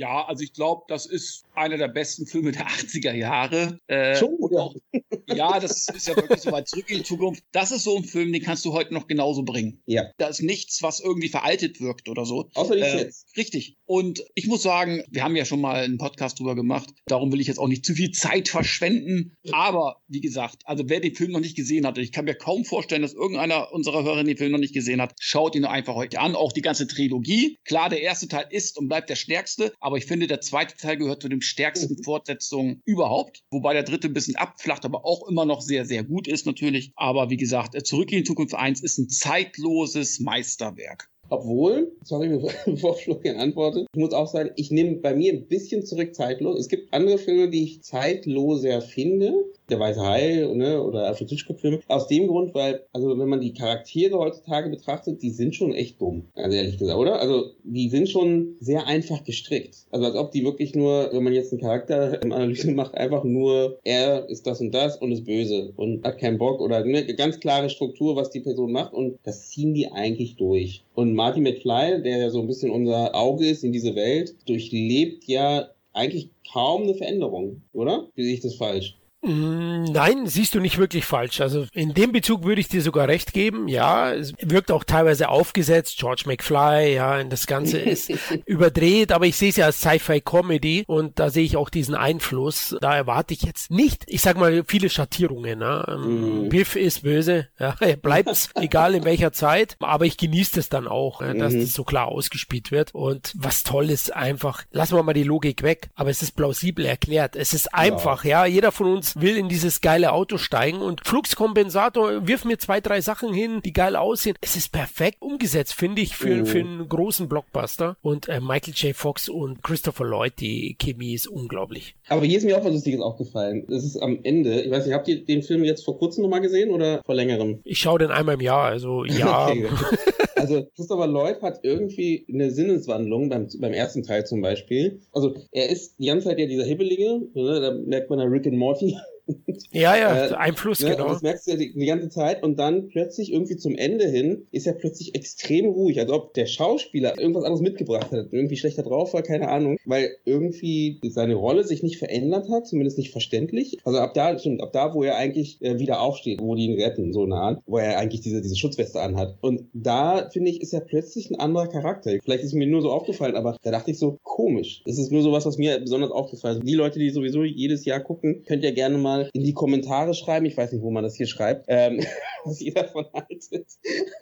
Aber ich glaube, ja. ich glaube deswegen, also mit diesen äh, Zeitschleifen ist ja sowieso immer so ein Ding, wo es bei mir immer viele Lücken gibt dann, wo ich sage, ja, das kann irgendwie nicht angehen. Aber ich glaube, er ist dann gelassener, weil er weiß, was passiert ist in der Vergangenheit. Okay. Also er hatte, er hatte ja jetzt die Erfahrung, was mit ihm passiert und so weiter und so fort und war aufgrund dessen, also du meinst ja quasi ihn jetzt, wo sie wieder 85 sind, meinst mhm, du, ne? Mhm. Genau, genau, genau. Und ich glaube einfach, das liegt daran, dass er aufgrund der Erfahrung, was passiert und so weiter und dass er sich darauf vorbereitet hat, in dem Moment auch lockerer wirkt. Mhm, na gut, das kann sein. Das erkläre ich mir quasi so. Ich denke auch, dass dieser Mordanschlag, den er ja. dann vereitelt, Marty sagt es ihm ja relativ spät, besser gesagt, gibt ihm einen Zettel, ne? Kurz bevor, bevor er dann die Zeitmaschine hüpft und per Blitzschlag ins Jahr 1985 zurückkehrt und fast einen Obdachlosen, schau Kevin, ich habe Obdachlosen gesagt, überfährt. Ähm, ähm, mir rutscht leider oft das Wort Penner das raus. Das ist gut, dass, dass du nicht Penner gesagt hast. ja, ich, ich weiß nicht. Das ist irgendwie so 80er, ja. Ich weiß nicht. So, jetzt hat der Penner gesagt, jetzt ist es wieder explicit. Na toll.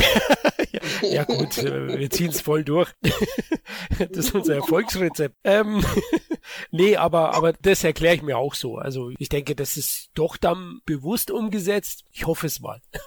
Hm. Ja, ich hoffe auch, weil das habe ich nicht ganz verstanden. Aber wir gehen mal von aus, um das Gefühl weiterzutragen. Und äh, wie gesagt, ansonsten habe ich hoffentlich nicht bei allen zerstört, nachdem sie jetzt diese Aussage von mir gehört haben. Aber äh, nee, genau, also das ist mir noch aufgefallen. Aber sonst würde ich auch sagen, der funktioniert und macht Spaß und ist immer noch so, ne, man, man hat Spaß einfach. Das sind so Stunden, die halt ganz schnell vergehen. Ich weiß gar nicht, wie lange der geht, aber das merkt man gar nicht. Der geht einfach so schön durch. Und das ist schön gemacht, muss man schon sagen. Ja. Ne, definitiv. Auch ein Film übrigens Product Placement sehr hoch. Also er hat mich sehr beeinflusst. Ich war, ich war ja zu dem Zeitpunkt, wie alt war ich? Zehn Jahre, elf Jahre und Chucks gab's vorher, aber mhm. haben in Deutschland keine Rolle gespielt. Chucks habe ich hier gesehen, Nike Schuhe. Ich habe Calvin Klein Unterhosen gesehen. Die wollte man dann später oder die Pepsi Light oder die Rettungsweste. Also mhm. gab's viele Sachen, die dann irgendwie so in, in der Schule, ne, also ja, schon angesagt waren. Hm, ich meine, es ist ja bis heute auch hier wieder Popkultur. Wer wartet nicht auf diese, diese Hoverboards? Das ist ja Teil 2 zwar, aber trotzdem. Stimmt, ja. Äh, ne, dass die endlich mal, es gibt immer wieder mal irgendwelche, ja, jetzt haben wir dieses Hoverboard gefunden. Das ist irgendwie auf irgendwelchen Rollen oder auf irgendwelchen Schienen. Aber die Leute sind hinterher, oder jetzt, glaube ich, vor zwei Jahren hat doch Nike, glaube ich, die selbst zuziehenden äh, Schuhe vorgestellt, noch wirklich verkauft. Auch aus dem zweiten Teil. Also du merkst halt, es ist in die Popkultur irgendwie übergegangen, der Film halt, ne? Und wird immer noch fleißig zitiert und fleißig geguckt halt. Ja, die die Schuhe waren natürlich sofort weg. Ich habe da ein Auge drauf geworfen, ich habe keine Chance hast du gehabt. Ja, also die, die sind gar du nicht im Freimarkt. jetzt für 50.000 Euro kaufen, wenn du möchtest.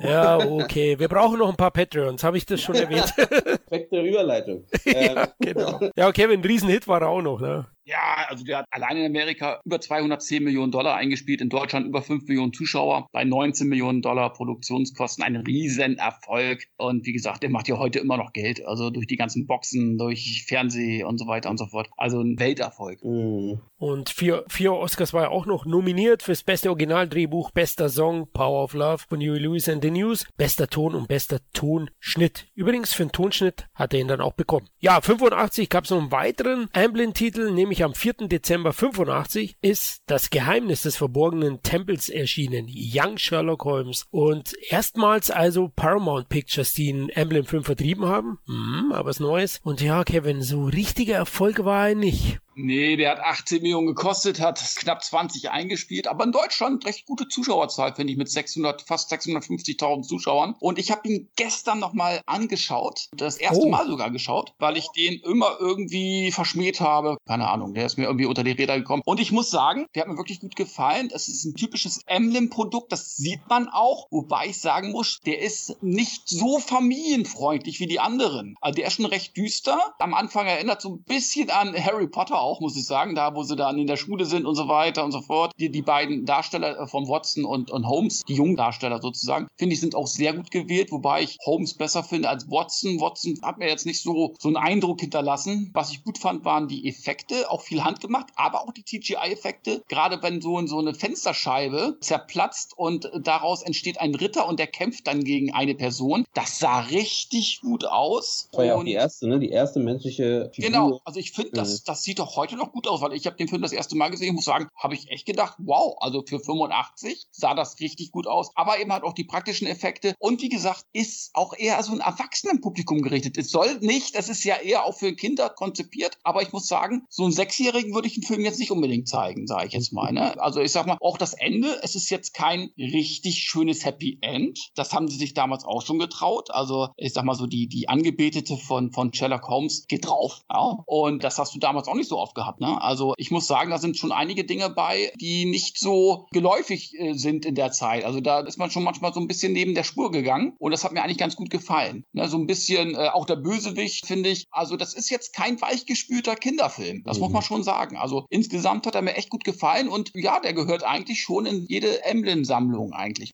Also ich habe den gar nicht mehr so krass in Erinnerung. Ich habe den leider nicht nachholen können und äh, habe den also als Jugendlicher oder als Kind äh, gar nicht so als meinen Film gesehen. So ein bisschen wie du, du hast ihn bloß nicht angeguckt dann. ja. ähm, ja, der ging irgendwie unter bei mir. Ja, irgendwie schon. Also was mir technisch nur hängen geblieben ist eben das, was du gesagt hast mit diesem CGI-Ritter. Das ist mir hängen geblieben und dann auch, dass eben hier wieder Emblem mit, mit äh, George Lucas Animationsfirma oder Special Effects Firma zusammengearbeitet haben, also ILM und die halt auch diesen Ritterzeug erstellt haben und damals ja auch schon so, was so bahnbrechend war, was jetzt alles, was bei Star Wars etc. waren und einfach das konnten, ne? Und da vieles Neues ausprobiert haben. Und das weiß ich noch, dass es halt da, diese Effekte waren schon echt cool und echt gut gemacht, ne? Und das ist mir noch hängen geblieben. Weil die Geschichte selber, muss ich sagen, die ist wirklich bei mir untergegangen.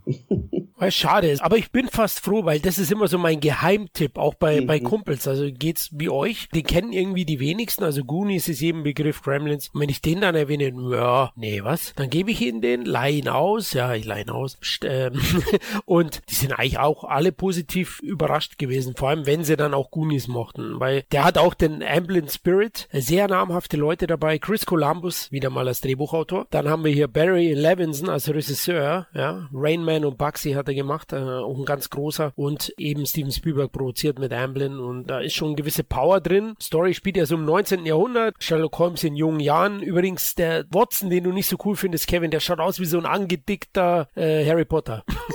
ja, genau, das ist so ein Harry Potter für Arme, ne? Und dann sieht man eben auch noch den Einfluss von Chris Columbus, der ja damals auch Harry Potter 1 gemacht hat. Ja, okay, okay, sagen wir es mal so. Nicht schlecht. Auf jeden Fall mochte er Törtchen, also das sieht man im Film, der, das ist sehr gut, sehr schön gemacht, wie sie sich kennenlernen, die beiden. Also Watson kommt neu in diese Schule und Sherlock schaut ihn genau an und ja, erklärt praktisch sein halbes Leben und später erklärt er ihn dann auf. Ja, ich habe gesehen, dass du Törtchen gerne isst, da ist ein Fleck hier an, an deinem Oberteil und solche Geschichten. Das, das finde ich ganz cool und die Story hat gewisse Härte. Ja, es geht um so eine Sekte, die einflussreiche, reiche Leute dann mit so einem Halluzinogen betäuben, beschießen und die dann in ihrem wahren Selbstmord begehen, ja, aus dem Fenster hüpfen, weil sie irgendwie von Truthähnen gejagt werden oder eben dieser Glasritter. Und das ist recht spannend gemacht. Also auch die Opferungsszene, da ist schon auch Indiana Jones drin. Ein Problem war vielleicht wirklich, also da spielen nur fast nur No-Names mit. Auch heute sind, sind die gut gebuchte Schauspieler, aber keine richtigen Stars. Also mhm. Nicholas Rowe spielt ja ähm, Sherlock wirklich fantastisch, aber ist jetzt nicht der ganz große. Er hat bei Chucky Sprout noch gespielt und Enigma nicht schlecht und Alan Cox als Watson. Ja, also große Karrieren hatten sie nicht am Ende. Und vielleicht war das ein Thema oder war er dann doch zu hart und man hat die Zielgruppen ver verschreckt. Ich glaube ja. Ich glaube, das kann wirklich sein, ne, dass man halt da vielleicht wirklich die Zielgruppe, die jungen Leute, die da reingegangen sind, erstmal dachten, okay, das ist vielleicht doch eine andere Richtung als gedacht irgendwie. Ne? Also auch der Titel, ich meine, der deutsche Titel finde ich auch lustig, weil das Geheimnis des verborgenen Tempels, das suggeriert doch gleich Indiana Jones, oder? Ja, klar, klar. also, also man hätte auch Young Indie, ja, hätte vielleicht ja, da sogar genau. laufen können unter der Serie, ja, da hast du schon recht. Übrigens, nochmal kurz eine Kleinigkeit zu Amblin Entertainment. Das Geheimnis des verborgenen Tempels war die erste Produktion, bei der das Logo des Produktionshauses von der John Williams komponierten Musik untermalt wurde. Ne? Also bei dem Film war es zuerst und dann später bei allen folgenden. Ja, Kevin hat die tollen Effekte erwähnt und sie wurden zu Recht dann auch mit dem Oscar nominiert für die besten Visual Effects. Ja, auf jeden Fall und auch verdient. Ne? Aber wie gesagt, ich glaube auch, dass der Erfolg eben halt ausblieb, weil der Film so ein bisschen weder Fisch noch Fleisch ist irgendwie. Ich glaube, die Leute wussten nicht so richtig, was damit anzufangen. Vielleicht war auch das Marketing nicht das Richtige, keine Ahnung. Ja, aber die Frage ist auch, wie spannend ist Sherlock Holmes? Ne? Also ja. jetzt wieder geworden, ne? Ja, aber stimmt. In, ne, in, der Zeit, gut, ich, ich weiß noch, ich habe als Jugendlicher, oder ja doch, als Jugendlicher, glaube ich, alle, alle Bücher gelesen, so viele sind es ja nicht, die sind ja leicht lesbar. Aber es ist trotzdem, glaube ich, in der Jugendkultur und also das ist halt eine lustige Verbindung irgendwie, ne? Also junge Leute reinzuziehen, vielleicht auch vielleicht wieder Interesse zu schaffen für einen, für den Stoff, der halt so alt ist. Aber eigentlich ist es schwierig, weil du halt einfach irgendwie, glaube ich, Sachen verbindest, die erstmal noch nicht verbunden werden wollen. Und dann aber wieder gerne überrascht werden, aber dann vielleicht dann doch ein bisschen zu sperrig war das Ganze, äh, um die Leute da wirklich dann mitzuziehen. Also so würde ich es auch sehen. Und wie gesagt, Sherlock Holmes ist jetzt in den letzten Jahren wieder richtig krass populär geworden. Ne? Also es war ja lange, ist es eher so ein Thema, was immer spannende Bücher gewesen, ein spannender Charakter, auch immer in der Popkultur irgendwie verankert. Aber so wirklich die Bücher gelesen etc., glaube ich, haben wenige damals. Ja, es war auch nicht hip. Es galt in den mhm. 80ern eher als altbacken, würde ich fast mhm. sagen, ja. Da hast du recht. Also wahrscheinlich liegt es daran, weil Marketing darf es eigentlich nicht dran liegen, wobei Spielberg da schon die ein oder andere Kritik in Richtung Paramount gesetzt hatte, was ich gelesen habe. Vielleicht wurde der Film nicht ausführlich promotet, ja. Ich weiß jetzt nicht äh, im Detail, was da für ein Deal war, ne? ob Emblem dann gesagt hat, na, übernimmt es oder, weil Marketing ist schon vieles, aber ich denke auch, das Ende dann, das ist auch nicht jedermanns Sache. Am Ende kommt man ja doch bei den ganzen genannten Titeln Gremlins, Ist ja mit dem Happy End aus am Ende, aber hier eher eben nicht. Ja, oh. jetzt wird's spannend. Stimmt, Pavel Lila 1985, also das finde ich auch spannend, dass in einem Jahr, wie viele Filme haben die produziert? Also manche waren ja auch co-produziert, muss man dazu sagen, ne? aber trotzdem sind es vier Filme, die ähm, von Amblin kamen und auch so ein großer Durchstarter für Whoopi Goldberg, oder? Das war der, der absolute Durchbruch als Schauspieler. Du hast recht, sie war ja vorher Stand-up-Comedian mhm. und ähm, ist mit dem Film durchgestartet, aber so viele, also Danny Glover ist mhm. ja auch hier Stimmt. durchgestartet, genauso wie Oprah Winfrey, Milliardärin mhm. mittlerweile.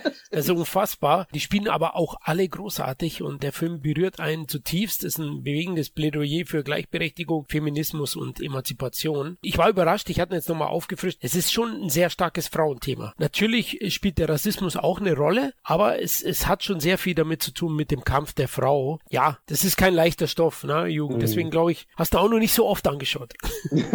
genau. Ähm, nee, ich habe den mir als Jugendlicher wahrscheinlich mit 10, 12, irgendwie so, also auch relativ jung, aber ähm, angeschaut und fand ihn auf jeden Fall auch sehr, sehr durchdringend. Das wäre so ein Film wahrscheinlich, wenn wir, wir sind ja hier in Deutschland, aber wenn, wenn wir in Amerika wären, ist so ein Film wahrscheinlich, den man halt gerne in den Schulen gezeigt hätte, wie der Pianist und sowas, ne, so in diese Richtung. Aber ich fand ihn halt wirklich durchdringend, also manchmal auch gewalttätig, ne, was, äh, wie die Szenen gezeigt wurden und auch bildgewaltig, ne, auf der, auf der anderen Seite. Und gut gemachter Film, das ist ja was, was auch hier wieder ähm, Emblem und Spielberg auch super können. Gut gemacht, was jetzt so die Darstellung angeht und auch gleichzeitig halt die Härte, das zu verbinden halt. Dass der Film zwar auf der einen Seite, wenn man es jetzt fies sagt, Spaß macht, also man kann nicht weggucken, ne, ja. weil der gut gemacht ist, aber gleichzeitig auf der anderen Seite denkt man sich so, ja, das ist schade, dass es das gab, ne, dass man halt da irgendwie da so mitgenommen wird. Aber ja, der, der zieht halt schon echt runter. Das ist halt wirklich so ein Downer-Film, was ja oft so, Thema Sklaven sind ja oft so, ja, Zwölf is a Slave oder solche Sachen. Ne? Das sind ja meistens so Filme, die guckt man sich einfach nicht so oft an, was ja auch voll okay ist. Ne? Die, wollen, die haben ihre Wirkung entfaltet und das ist ja auch okay. Das ist ja auch gut. Das ist jetzt kein Tarantino, den man sich hoffentlich siebenmal angucken muss.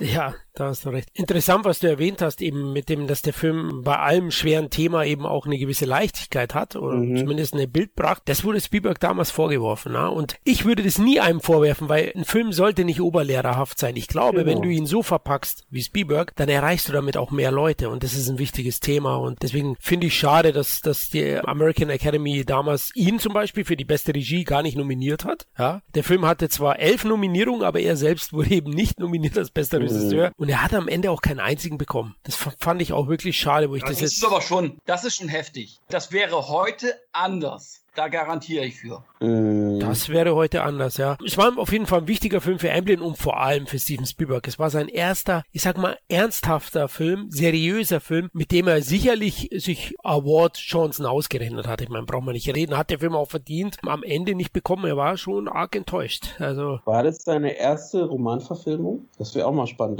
Da bin ich mir nicht ganz sicher. Weißer Hai ist auch schon Roman. Weißer Hai. Ah ja, okay, okay. Aber für Emblem war es, glaube ich, dann die erste Romanverfilmung, die die umgesetzt haben. Da kommen ja noch ein paar, oder zumindest ja noch ein paar auf jeden Fall. Aber das fand ich auch nochmal, also nochmal vielleicht einen anderen Umgang mit, mit dem Stoff, den es halt einfach gab. Deswegen, das fand ich auf jeden Fall noch, noch spannend zu erwähnen halt in dem Fall. Und es war ja auch ganz anders geschrieben, war mehr so als Tagebuchartig geschrieben, glaube. Ja, genau. Und vielleicht waren sie damals eben nicht reif. Die, die Academy, heute sehen sie das wahrscheinlich anders mit dem durchaus leichteren dargestellten oder ich sag mal Mainstreaminger, wie man es auch immer nennen mag, wie Spielberg das aufbereitet. Aber absolut sehenswert, Leute. Ich bin dran hängen geblieben. Der geht zweieinhalb Stunden. Ich habe ihn bis zum Ende geschaut. Der Film umspannt ja 30 Jahre von Cecile, gespielt von Whoopi Goldberg, also von dieser jungen Frau, spielt zwischen 1909 und dann 1939. Und das ist toll, wie sie sich im Laufe dann mit gewissen Begegnungen emanzipiert. Definitiv. Also das würde ich auch sagen. Und es ist äh, schade, dass er da auch nicht ausgezeichnet wurde. Wahrscheinlich kommt die Kritik daher eben, weil er auch von der Hautfarbe einfach eine andere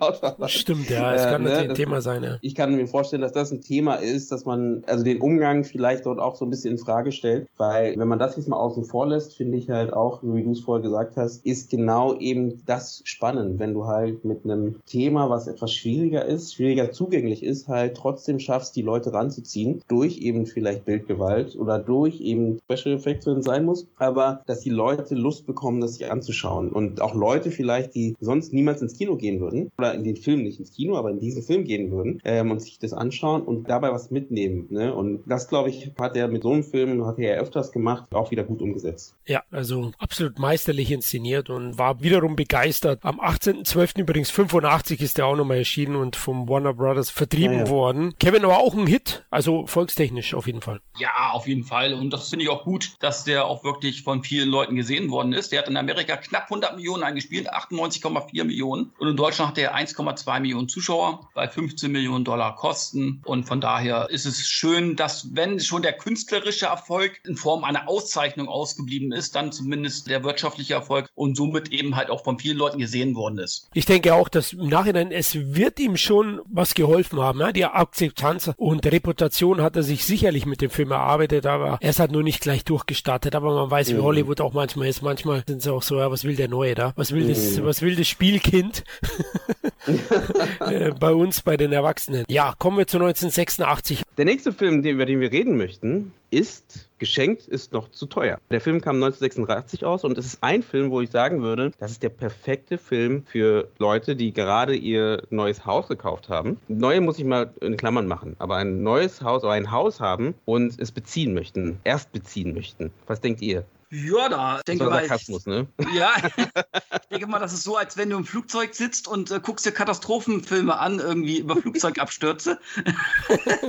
Aber ähm, ja, also ich mag diesen Film ungeheuerlich gern, muss ich schon fast sagen, weil das ist einfach ein Gag-Feuerwerk. Der ganze Film, auch mit Tom Hanks natürlich äh, gut besetzt und äh, seine Partnerin, ich weiß gar nicht, wie hieß sie noch, Shelley Long, finde ich harmonieren auch großartig. Da kaufen sie halt das Haus. Das Haus sieht natürlich am Anfang alles toll aus. So eine Omi 8 ja, das ist alles in Ordnung hier und dann mhm. haut sie ab, äh, macht sich ein schönes Leben. Und dann merken sie halt erst nach dem ersten Tag schon, oh, oh, das geht kaputt, dies geht kaputt, die Kabel brennen alle durch, die Badewanne fällt durch den Boden durch und so weiter. Er bleibt irgendwie einen halben Tag im Boden hängen, weil er Boden nachlässt, ja, und es gibt eine geile Szene auch, wo er aufsteht morgens und quasi so eine richtige Slapstick-Einlage, geht übers Gerüst, das Gerüst fällt zusammen, dies, das, das, also richtig toll. Und auch die Gags in dem Film sind einfach großartig, tolle Besetzung, auch die Nebencharaktere Charaktere finde ich gut. Den Ex-Mann von Shelley Long finde ich auch äh, sehr gut besetzt, der diesen Erfolgsdirigenten spielt. Leider auch schon verstorben, Alexander Gudunov. Den kennt man wahrscheinlich, die meisten kennen ihn aus Die Hard, dieser blonde Bösewicht, der am Ende nochmal hochkommt und erschossen wird. Ich mag diesen Film wirklich sehr und kann den echt jedem empfehlen. Was ich so ein bisschen komisch finde bei dem Film, muss ich ehrlich sagen, der hat, klar, der hat US-Einspielwaren äh, über 37 Millionen Dollar, in Deutschland 250.000 Zuschauer. Das finde ich eigentlich echt wenig, wenn ich bedenke, dass der eigentlich eine relativ relativ hohe Zielgruppe haben müsste. Ja. Also wenn ich den Film gucke, denke ich immer, der war viel erfolgreicher. Nicht, dass es jetzt ein Flop war. Ich meine, der Film hat nur 10 Millionen gekostet. Aber wenn man das so, so sieht, ich finde, der hat einfach so viele geile Elemente drin. Auch eben halt für Männer und Frauen, sage ich jetzt mal, die dann ins Kino gehen, finde ich das Einspiel eigentlich relativ gering. Also ich habe den Film, ähm, hatte ich ja schon im Vorgespräch gesagt, eigentlich kaum noch im Kopf. Also ich habe den irgendwann mal gesehen, aber jetzt schon lange nicht mehr. Jetzt, wo du so mal erzählst, fallen mir so ein paar Szenen irgendwie auch wieder ein. Und es war auch so mal so ein Film, also ich habe ihn ja, ich meine, 1986 bin ich geboren, das heißt, ich habe ihn natürlich nicht im Kino gesehen, aber ich habe ihn danach gesehen, aber danach, wo ich schon ein paar Filme von Tom Hanks gesehen habe. Das heißt, für mich war es einfach spannend, Tom Hanks mal in so einer überdrehten Rolle zu sehen. Und ich hatte ihn dann eben nicht für solche Rollen im Kopf. Also ich hatte ihn mehr bei anderen Rollen wie, was auch immer, jetzt ganz, ganz spät Soldat James Ryan oder er hatte noch viel mehr ernste Rollen. Er hatte ja relativ spät ernste Rollen, also wirklich ernste Rollen auch im größeren Stil auch noch bekommen. Und das ist mir im Kopf geblieben. Und das ist ja auch so, wenn ich mich recht entsinne, ist so seine dritte große Hauptrolle nach sowas wie Splash, wo er wirklich nochmal zeigen konnte, was, was, er, was er drauf hat, auch im komödiantischen Bereich. Und wie du sagst, ich glaube, also es ist kein Flop gewesen, es ist jetzt aber auch kein Riesenhit mhm. gewesen. Definitiv nicht. Und es sollte, wenn ich mich recht entsinne, auch eine Serie dazu geben. Und die hat Emlyn irgendwie geplant gehabt, aber nie dazu gekommen. Und 2014 äh, sollte es dazu kommen, nämlich Justin Spitzer, das ist der, der ähm, The Office geschrieben hat oder gemacht hat, der äh, hat es dran gesetzt, hat geschrieben dran. Also es sollte schon wieder so ein bisschen überspitzt, lust,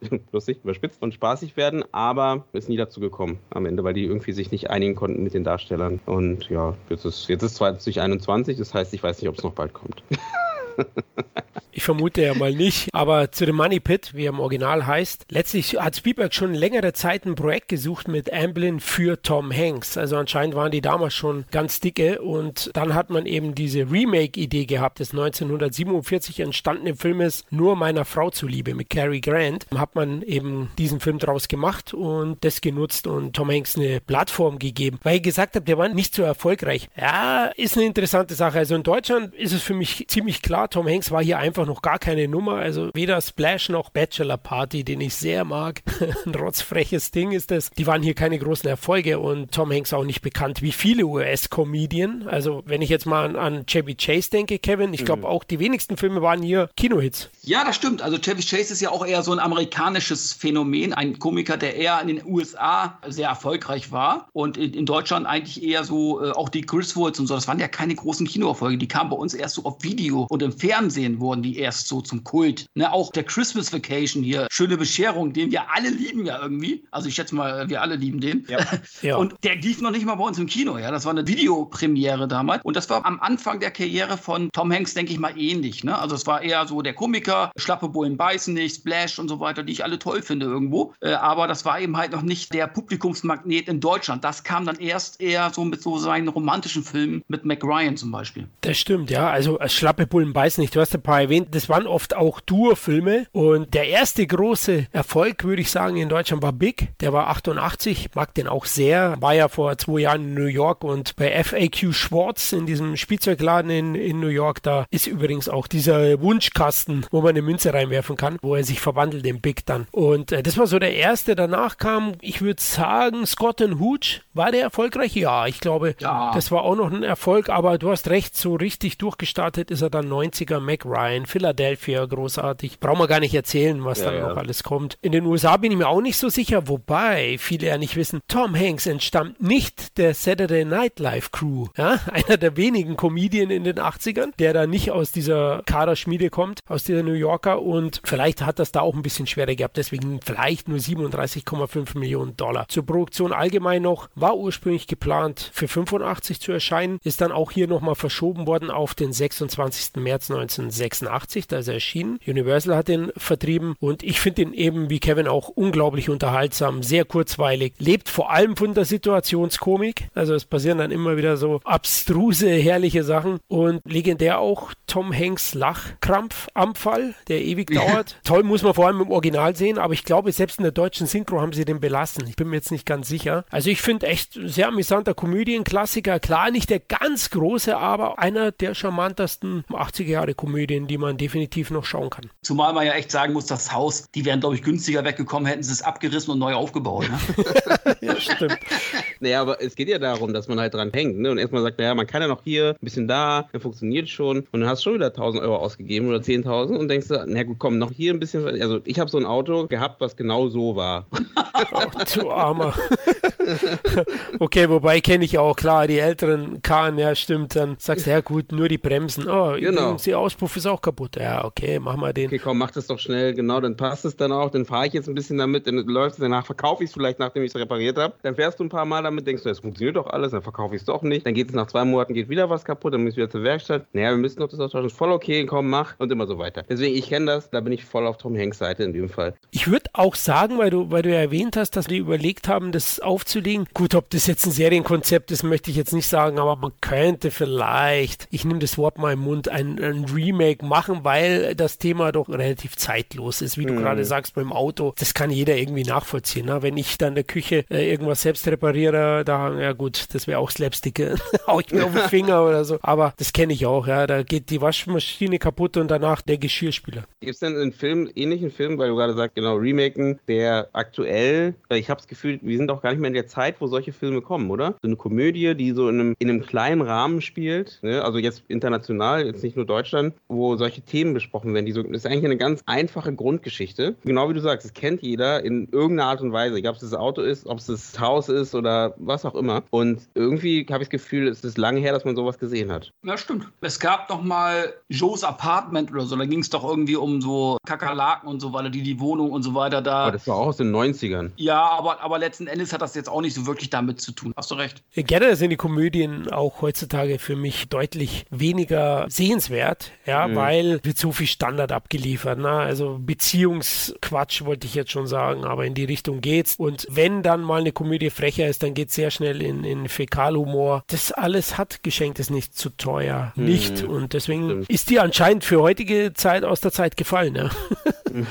also deswegen könnte, wenn jemand sowas produziert, wenn die gut funktioniert, kannst du auch einen Erfolg landen. Ich wüsste jetzt gar nicht, auf welche Komödie. Klar, Jojo Rabbit habe ich geliebt, 2020, der ist im Januar erst hier damals gestartet. Den fand ich super. Ich bin auch ein großer Fan von Taika Waititi. Aber ansonsten muss ich sagen, so richtig coole, gute Komödien. Aber vielleicht schaue ich zu wenig. Ja, ich bin ja ein Genre-Fan und deswegen vielleicht entgehen mir da auch welche. Oder hast du ja, welche außer. Game Night zum Beispiel war da auch. Ah ja, Game Night. Okay, Game, Game Night. Night. Stimmt. Game Night ist so einer der einzigen jetzt aktuellen. Das ist eine gute Frage. Ich überlege gerade, welche Komödie ist die letzte, die ich mir, also wenn es jetzt keine romantische Komödie ist oder so, die man sich jetzt irgendwie nochmal zuletzt angeguckt hat. Ich habe das Gefühl, jetzt gerade ist so, die, so eine Phase, wo man so eine Down-Phase ist, was neue Komödien angeht, so wie du gerade sagst. Ne? Und ja, empfinde ich muss wieder was so. Neues kommen, wo man sagt, so cool, da hat man Bock drauf irgendwie. Aber ich frage mich gerade, ob geschenkt ist nicht zu teuer, zum Beispiel nicht zu brav ist, ja? für heutige Stimmt. Verhältnisse. Also, mhm. weil er ist, wie ich gemeint habe, kein Fäkalhumor. Also die spielen ja das Beziehungsgeflecht null aus, auch mit dem Russen, Kevin erwähnt hat, der wo ja, ja, ihr Ex ist, der ist schon manchmal ziemlich fordernd zu ihr, ne? Das fand ich auch ziemlich cool. Der ist ja weiterhin scharf auf sie, aber es wird jetzt nicht so explizit ausgespielt wie, wie heute. Ich weiß nicht, ob das heutige Publikum das nicht erwartet. Ja, das stimmt. Aber sie dachte, sie hatte Sex mit ihm, muss ich dazu sagen, ne? Ja, ja, genau.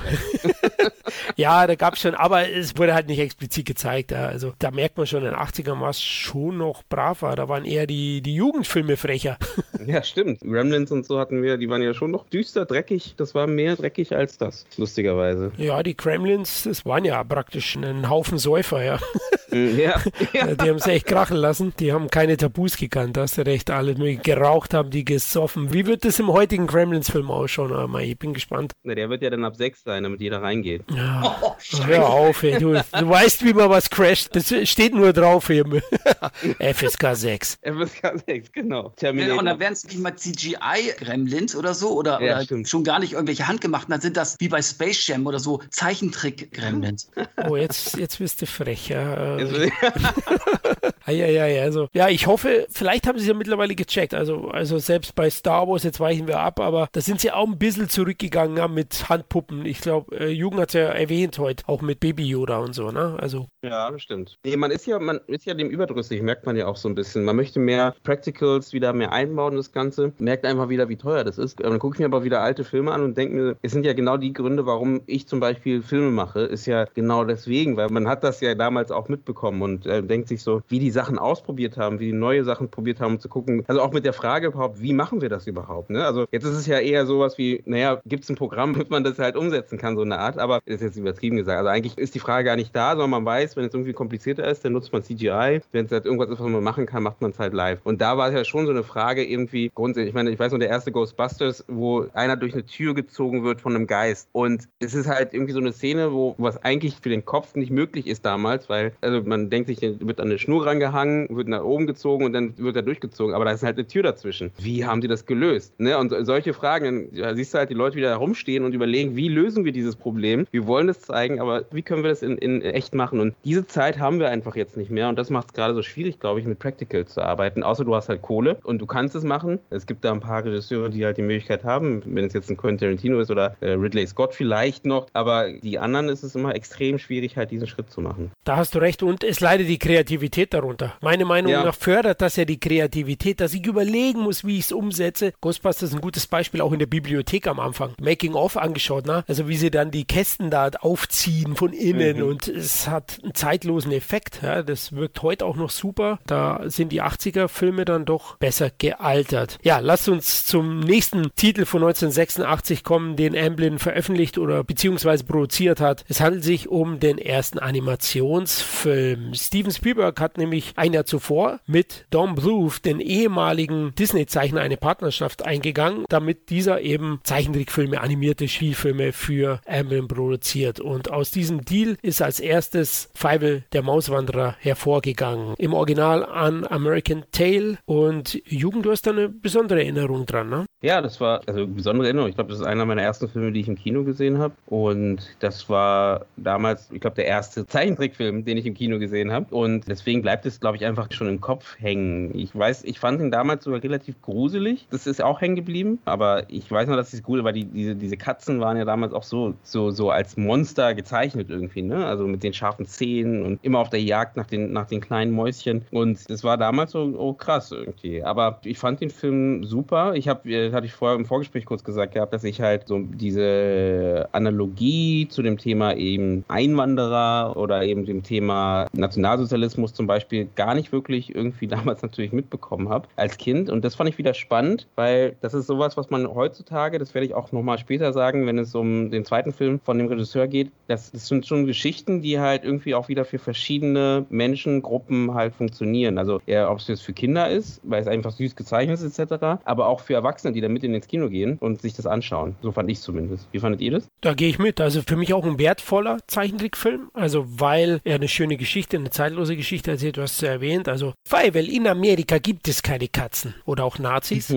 ja, könntest du in die mhm. Richtung gehen, weil es Richtig. ja Anspielungen gibt. Familie Mausowitz wandert ja nach Amerika aus, um da sein Glück zu finden und in Ruhe zu leben. Naja, leider gibt es auch da Katzen und äh, auch ein paar Bedrohmomente, aber der Film ist für mich wirklich kurzweilig, hat viel Witz und Charme und vor allem das Herz am rechten Fleck. Dazu einen tollen Song, Oscar nominiert sogar, Somewhere Out There und der gefällt mir auch sehr gut. Genauso die Musik ist übrigens Oscar nominiert und es ist schon, finde ich auch wichtig, oft in Animationsfilmen hat Disney die Messlatte auch sehr hoch gesteckt, aber die Musik muss da Hand in Hand gehen und sind ja auch sehr oft nominiert und das funktioniert bei Fievel und ich muss auch sagen, also ein sehr, sehr schöner Film, sehr liebevoll auch umgesetzt. Also ich mag ja dieses Handzeichnen noch, ja, also man sieht da die Schattierungen viel stärker. Klar gefällt mir auch sowas wie Luca oder andere Sachen von Pixar jetzt, keine Frage, aber ich finde, das hat so einen alten Charme. Kevin, hast du Mäuse rein? Ja, also ich war nie so der große Fan von Feivel. Es war ja damals auch die Zeit, da kamen so Bernhard und Bianca und mhm. Feivel und Basil. Da fand ich zum Beispiel Basil noch am besten, weil er irgendwie am düstersten war irgendwie. Und darum hab, ist Feivel bei mir so ein bisschen runtergefallen. Das hat mich nicht so wirklich angefixt irgendwie. Auch, auch der zweite Teil, im Wilden Westen, glaube ich, hieß er. Ich konnte mir sowieso mit den ganzen Disney-Filmen generell nicht wirklich viel anfangen. Gut, dann ähm, müssen wir ihn jetzt, glaube ich, ähm, verabschieden. Ähm,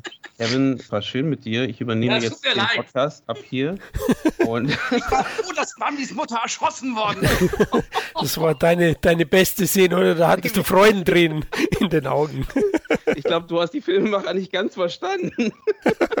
Scheinbar schon, ja. Sein, Feivel ist Fritz the Cat oder so, gell? Das, ist, das sind ja auch ganz harte Nüsse, aber äh, Kevin, ja. Aber Kevin, erfolgreich war er, wobei jetzt nicht der ganz große Bringer. Man muss aber zudem sagen, dass selbst Disney in den 80ern wenig Zeichentrickerfolge hatte. Wollte ich gerade sagen. Also mhm. heutzutage, alles, was bei Disney unter 150 Millionen einspielt ist, wird ja schon als Flop mittlerweile gewertet. Gut, die sind natürlich auch arschteuer. Aber äh, der Film hat in Amerika über 47 Millionen eingespielt, in Deutschland 1,3 Millionen Zuschauer, fast 1,4 Millionen und hat nur 9 Millionen gekostet. Ja, also das hat natürlich, war der natürlich lukrativ, aber ich sehe den doch als Erfolg, sonst hätten sie auch keinen zweiten Teil gemacht. Damals mhm. war es ja auch so, da haben sie auch von vielen Erfolgsfilmen, die ja dann eher in die 90ern kamen. Und da haben sie dann wirklich auch gesehen, ach Mensch, da machen wir für den Videomarkt dann eher diese Fortsetzung. Da gab es ja etliche Fortsetzungen vom Dschungelbuch bis was ich was wollen. Und äh, da hast du dann wirklich in den Regalen wirklich nur diese ganzen Disney-Sequels äh, gesehen oder eben halt die ganzen Teletubbies äh, vorheiß. Ne?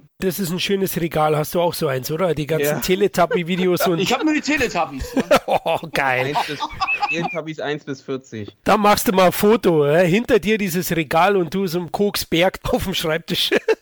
ja, ich habe ich hab ja den Anzug vom Po. Ach du. Äh, ich glaube, jetzt müssen wir weiter. Äh. Das sind, das sind jetzt also, wenn, ich weiß nicht, wer der mit dem Stil war, aber dann könntest du dir auch mal so einen Anzug kaufen. Dann treffen wir uns mal. Äh, Kevin, aus, aus, Ruhe. Oh, scheiße. Oh, nee, ey. Ich habe wieder viel ja. zu schneiden, Leute. Ja, wir, haben, wir haben wieder das Thema mit Explicit hier drin. Genau, Teletubbies. Wie sind wir zu Teletubbies? Na gut, von Feivel, von dem süßen Feivel, sind wir zu Teletubbies gekommen. Also hin oder her, der war für mich auch ein super teurer Film. Also ich habe den in einer Wiederaufführung oder in einer kleinen Wiederaufführung in einem ganz kleinen Kino gesehen. Ich glaube sogar bei uns im FEZ. Jetzt kommt es mir gerade alles wieder hoch, habe ich das Gefühl. Also das FEZ ist in Berlin, irgendwo im Osten Berlin. Und da habe ich es, glaube ich, gesehen in so einer kleinen Aufführung und fand das super schön damals. Und auch das handgezeichnete, genau, wie gesagt, ich habe das jetzt die, die Analogie nicht verstanden, war mit dem Alter verbunden natürlich. Aber wie gesagt, ich fand ihn einen schönen Film. Kann man auch immer noch gucken, definitiv. Aber ihr beide, ihr beide seid ja Animations, also ihr mögt ja, ja. mehr Animationsfilme als ich zum Beispiel. Ne? Ich ja. mag zwar auch einige, aber wie seht ihr das? Sind die alten Zeichentrickzeichnungen, die wurden ja vermenschlicht mhm. sozusagen. Mhm. Und die Gesichter sehen ja heutzutage wirklich perfekt aus und so weiter. Aber ist da auch nicht der Zauber so ein bisschen verloren gegangen? Also kann euch ein Animationsfilm von heute mehr Tränen in die Augen führen als die von damals oder ist das egal? Also wenn ich wenn ich sage, ich würde sagen, äh, das ist eine Stilfrage und die Stilfrage ist schwer zu beantworten. Ich glaube immer noch heutzutage, aber das hat auch vielleicht auch was mit dem Alter zu tun. Ich glaube, wenn man jünger ist, also man müsste diese Frage auch so verschiedenen Generationen wahrscheinlich mhm. fragen. Ne? Also wenn man jetzt jemanden, der irgendwie jetzt 20 ist, der vielleicht nie wirklich so mit den mit den alten gezeichneten Filmen aufgewachsen ist, der wird darauf vielleicht sagen, ja, das ist halt wahrscheinlich die Animationsfilme machen ihn mehr mehr an. Als Kind habe ich ja mehr die Animationsfilme, die gezeichneten Animationsfilme gesehen, egal ob es von Disney ist oder von Emblem etc. Ähm, und dementsprechend ist für mich das Gezeichnete noch wertvoller irgendwie. Aber wie gesagt, das ist halt, halt so einfach gesagt, weil ich zum Beispiel eben Pixar macht halt echt gute Sachen. Ne? Ja. Und da würde ich jetzt auch nicht sagen, dass das jetzt schlechter ist oder besser ist. Deswegen komme ich zurück zu meiner ersten Aussage, dass es halt für mich eher eine Stilfrage ist und vielleicht eine, eine emotionale Frage. Also in welcher Stimmung bin ich gerade und was, was finde ich deswegen besser? Mhm. Ja, ich würde ich würd sagen, wichtig ist der Inhalt und die Figurenzeichnung. Klar, dass die mich mitnimmt. Ähm, und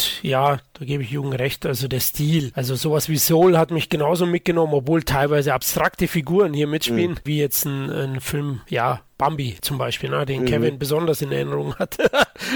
ähm, der, der, hat mich eher verschreckt. Aber ich finde schon so, so teilweise diese Handzeichnungen haben für mich einen gewissen Charme. Aber auch da gehe ich mit Jugend mit. Ich bin halt damit aufgewachsen. Das, das ist jetzt schwierig zu beurteilen. Aber ich glaube schon, dass der ein oder andere Zeichentrickfilm auch von damals nicht unbedingt neu hätte real verfilmt werden müssen. Real Make, sage ich nur, wie König der Löwen. Da hätte man doch den Film, den König der Löwen Zeichentrickfilm einfach nochmal ins Kino bringen können. Bei Disney würde ich sagen, die haben sich da schon Gedanken gemacht. Ich kann mir schon vorstellen, dass sie da Testscreenings oder irgendwelche Tests gemacht haben, um zu gucken, sicher, ob ja. die Animationsfilme noch bei Kindern ankommen, weil die sind ja nicht dumm und produzieren für zig Millionen Euro, um dann die dann irgendwie auswerten zu müssen, wenn die wissen, die Alten, die können die weiter ausschlachten. Also ich kann mir vorstellen, dass die da wirklich gemerkt haben, dass die Sehgewohnheiten von jungen Menschen, ohne es zu unterschreiben, weil ich würde es auch nicht unterschreiben, aber dass die da schon gemerkt haben, wenn man die Leute ins Kino bringen möchte, würden die wahrscheinlich eher ins Kino gehen für diese Live-Action-Sache. Vielleicht mhm. auch mit dem Gedanken, dass du und ich oder wir alle sagen, guck's mir nochmal an. Das war das beste Beispiel ist für mich Transformers, so meine Generation gewesen, äh, also die Animationsserie. Und dann, wo es rauskam, ich glaube, da war ich ungefähr so ein 18, 19 oder irgendwie sowas, der Live-Action-Film. Also ich weiß nicht, ob es so gedacht war, aber es ist eine perfekte Marketingmasche, die sie da hatten, weil ähm, ich habe es als Kind gesehen, ich habe ja diese ganzen Geschichten, ich habe diese, diese Spielzeuge benutzt, ne, und, um mir Geschichten zu überlegen und wie die sich da in der Luft herumdrehen, bla bla. Und jetzt bin ich irgendwie in einem Alter, wo ich auch mehr Action sehen kann. Und jetzt bringen einen Live-Film davon raus. Natürlich gehe ich da rein und gucke mir an. Und dann überlege ich halt, vielleicht ist es auch so ein bisschen der Gedanke hier, wir erneuern das Ganze, auch wenn wir erstmal sagen, naja, ist irgendwie blöd, dass sie das machen und brauchen wir das, brauchen wir nicht, etc. pp. Aber trotzdem gehen wir rein, weil wir trotzdem uns vielleicht denken, naja, was haben die denn jetzt daraus gemacht? Ne? Manches ist ja besser geworden, manches ist schlechter geworden. Und ich glaube, das ist so ein bisschen auch vielleicht deren Masche gewesen, uns da ein bisschen reinzuziehen. Trotzdem dann halt einen neuen, neuen Film zu machen. Weil sonst würde ich sagen, Disney ist so schlau, die würden einfach sagen, hey, dann zeigen wir doch alle zwei Jahre nochmal einen neuen, äh, den, den alten nochmal. Ne? Also.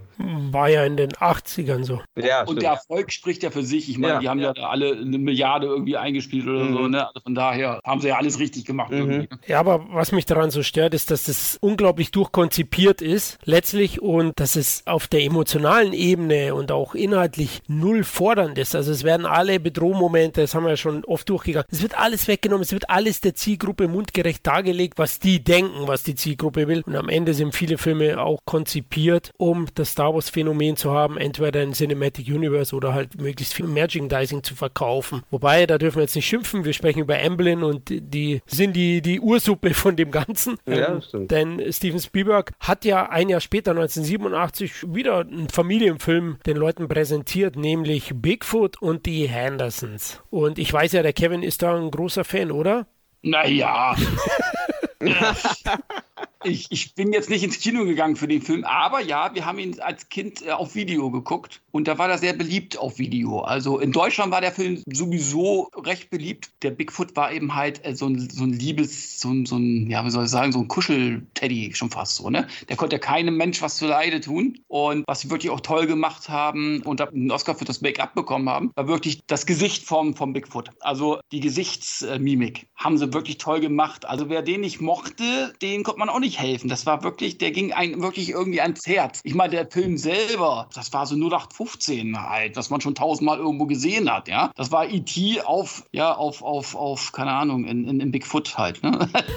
so, so, ja, ja, ist so, ne? Bloß halt nicht so dramatisch. Das war eben halt so eine 0815 Familienkomödie mit einem großen, pelzigen Ding. Das hätte auch Chewbacca sein können. Wahrscheinlich war das sogar derselbe Darsteller, man weiß es nicht. Aber letzten Endes war es jetzt nichts Besonderes, aber wie als Kind, also so Figuren wie Bigfoot, das kam damals noch gut an bei uns Kindern irgendwie. Ich finde, er schreibt es auch. Also ich fand auch damals als Kind fand ich das super. Als jetzt äh, in der Retrospektive finde ich auch, das ist wirklich nichts Besonderes. Also ja. es war eine einfache Geschichte, die durchexerziert wurde und es gibt so ein paar Szenen, die ich noch im Kopf habe, die noch spannend oder lustig waren. Das ist halt diese Szene, wo die am Tisch sitzen und Bigfoot äh, hinter dem, war das hinter dem Jäger steht und er die ganze Zeit sagt, das gibt's nicht und den gibt's nicht, was auch immer. Das ist natürlich eine schöne Szene, auch prägend für Kinder, finde ich. Ne, Kinder stellen sich irgendwas vor und die Eltern sagen so, nee, das gibt's halt einfach nicht. Und du denkst aber, du siehst es doch. Das fand ich eigentlich ganz schön. Aber ja, ich finde auch insgesamt, der, der Film war jetzt nicht super, super spannend. Wisst ihr, wie viel der gekostet hat? Das weiß ich gar nicht. Ich weiß nur, dass er 50 Millionen eingespielt hat, weltweit. Ja, kostet hat er 10 Millionen Dollar und in Deutschland hat er 740.000 Zuschauer gehabt. Das war okay. Ja, ich, ich finde ihn auch okay. Der ist schon sehr brav, sehr kindlich, ein bisschen rührselig am Ende auch. Deswegen klassisches Familienentertainment, würde ich sagen, zu der Zeit. Und Bigfoot, ja, die größten Gags hat er eigentlich, wenn er dann immer zum Kühlschrank geht. Ja? Weil der hat ja da mhm. gewohnt und hat den in den Kühlschrank leer gefressen. Das war so seine Hauptaufgabe. Sonst hat man nicht ganz so viel gesehen von ihm. Man hätte wahrscheinlich deutsche äh, Übersetzung von den Titeln hätte man wahrscheinlich schreiben sollen, sowas wie der Bruder von Alf und die Hendersons oder sowas. Um ja, einfach genau. ja, klar. Darum, darum, ist mir Alf auch gleich in den Sinn gekommen, weil das war letzten Endes, tauscht den Bigfoot mit Alf, da hast du dasselbe. Mhm. Hast du denselben mhm. Film irgendwie. Ne?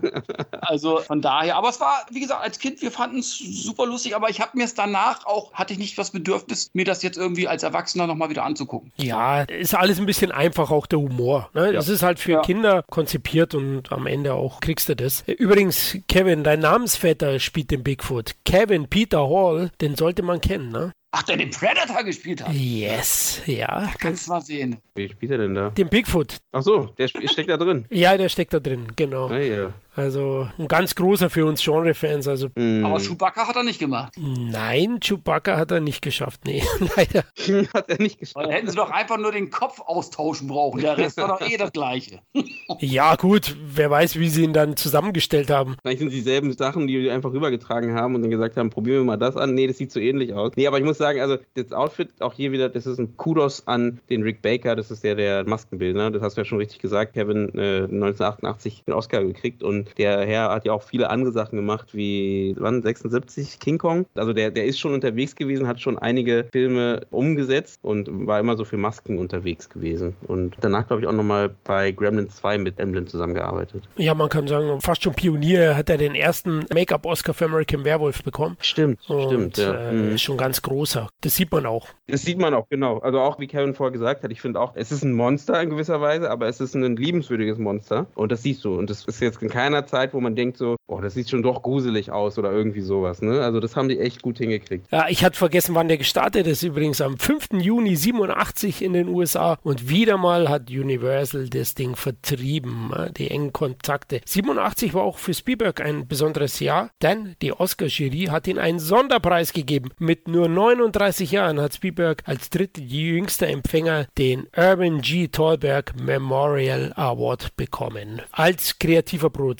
Das war sicherlich ein kleiner Trost für ihn, denn wir hatten es ja schon erwähnt, Farbe Lila ist er komplett leer ausgegangen. Und Amblin hat auch ziemlich Gas gegeben, 87. Sie haben nämlich nicht nur Bigfoot und die Hendersons veröffentlicht, sondern drei weitere Produktionen. Die nächste ist Die Reise ins Ich. Die ist am 1. Juli 87 gestartet und den habe ich im Kino gesehen und fand ich richtig geil. Ja. Es ist so eine launige Mischung aus Agentenabenteuer und dem Sci-Fi-Klassiker Die fantastische Reise. Und für mich so eine klassische Steven Spielberg Spielberg-Produktion aus den 80ern. Ne? Man nimmt so fantastische Elemente dazu, hat eine gute Besetzung, erzählt das Ganze sehr, sehr temporeich und auch handwerklich astrein. Ne? Joe Dante führt Regie, der Mann, der Kremlins gemacht hat und mit Dennis Quaid, Martin Short und Mac Ryan eben die gute Besetzung. Wobei Martin Short ist Geschmackssache. Ich war nie so ein großer Fan von dem Kasper, aber in dem Film funktioniert es ganz gut, ja, weil, weil auch da gibt es sehr viel Situationskomik, denn äh, der liebe Dennis Dennis Quaid wird ja dem Martin Short injiziert in den menschlichen Körper und fährt da seine Blutwehen, Blutbahnen durch. Und dadurch kommt es auch immer wieder mal so zu ein paar Ausfällen beim Herrn Short. Kevin, du bist ja auch nicht so der Riesenfan von dem, ne?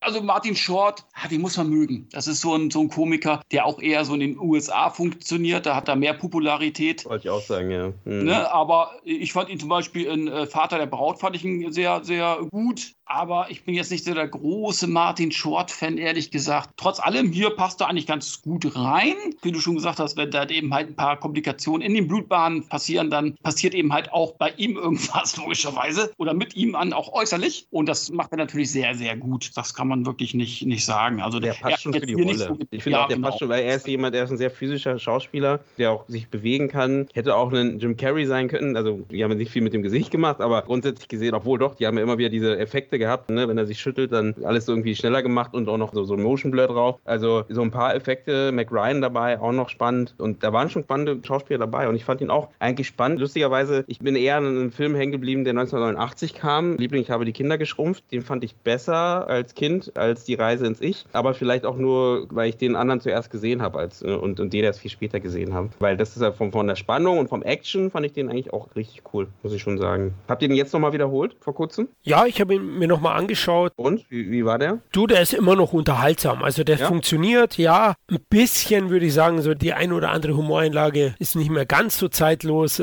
Das Kasper, ich wollte schon sagen, der Gesichtsfasching vom Herrn Short, wie das Geschmackssache. Aber ihr habt schon recht, in der Rolle passt er sehr gut. Trotzdem, bei den drei Amigos habe ich immer gewünscht, dass er als erstes erschossen wird von den drei. ich war nie so der Riesenfan von dem Kollegen, aber passt schon. Also Dennis Quaid ist eine coole Socke ja. und generell Sci-Fi angehauchte Geschichten mag ich ja sowieso sehr gerne und da bin ich sofort zu haben. Fand er im Kino auch cool. Aber Kevin, überraschenderweise war das eigentlich ein Flop, ne? Also auf jeden Fall, weil eigentlich hat das Studio ja wirklich sehr, sehr große Hoffnung auf den Film gesetzt. Also die waren ja auch begeistert in der Führungsetage und so weiter von den ersten Vorführungen und so weiter. Und dann ist der Film aber in den USA wirklich gefloppt, trotz eines Starts im Independence Day Wochenende. Da hast du ja so einen vier oder fünf Tage Start ja sogar. Und da hat er wirklich insgesamt nur 25,8 Millionen Dollar eingespielt bei 27 Millionen Dollar Produktionskosten. In Deutschland oder generell auch in Europa lief er besser. In Deutschland hatte er 2,6 Millionen Zuschauer. Also das ist so das Klapperschlange äh, Phänomen, würde ich schon fast sagen. Mhm. Ja, also keine Ahnung, bei uns kam der einfach besser an. Ich habe den auch damals auf Video gesehen und ich war auch begeistert irgendwie. Habe aber auch die, ich habe die Kinder geschrumpft dann auch aufgrund dessen im Kino gesehen. Es war ein ganz tolles Kinoerlebnis, da erinnere ich mich heute noch wirklich eins zu eins irgendwie noch dran. Äh, aber wie gesagt, Reise ins Ich ist eben halt so ein Ding, ja, der hat auch effekttechnisch ein bisschen auch der Zahn der Zeit dran genagt, aber das will ich gar nicht negativ bewerten. Das war eben halt damals so. Aber trotzdem, er hat so ein bisschen verloren, wie du auch schon gesagt hast, Florian, der Witz und so, äh, ist alles nicht mehr so, aber immer noch gut anschaubar. Also, also empfehlen würde ich ihn auf jeden Fall. Und ein, ich weiß nicht, ob wir schon gesagt haben, dass es ein Remake war, ne, von Die Fantastische Reise von Richard Fleischer von 1966. Und was ich spannend fand, ist auch noch, das ist ein kleiner Side-Fact, dass der Kameramann, der den Film gemacht hat, also der Andrew äh, Laszlo, der ist nämlich der Sohn von dem Kameramann, der die Fantastische Reise gemacht hat, nämlich Ernest Laszlo. Das wollte ich nochmal sagen, wollte mal ein bisschen angeben. Oh, fein. Schön.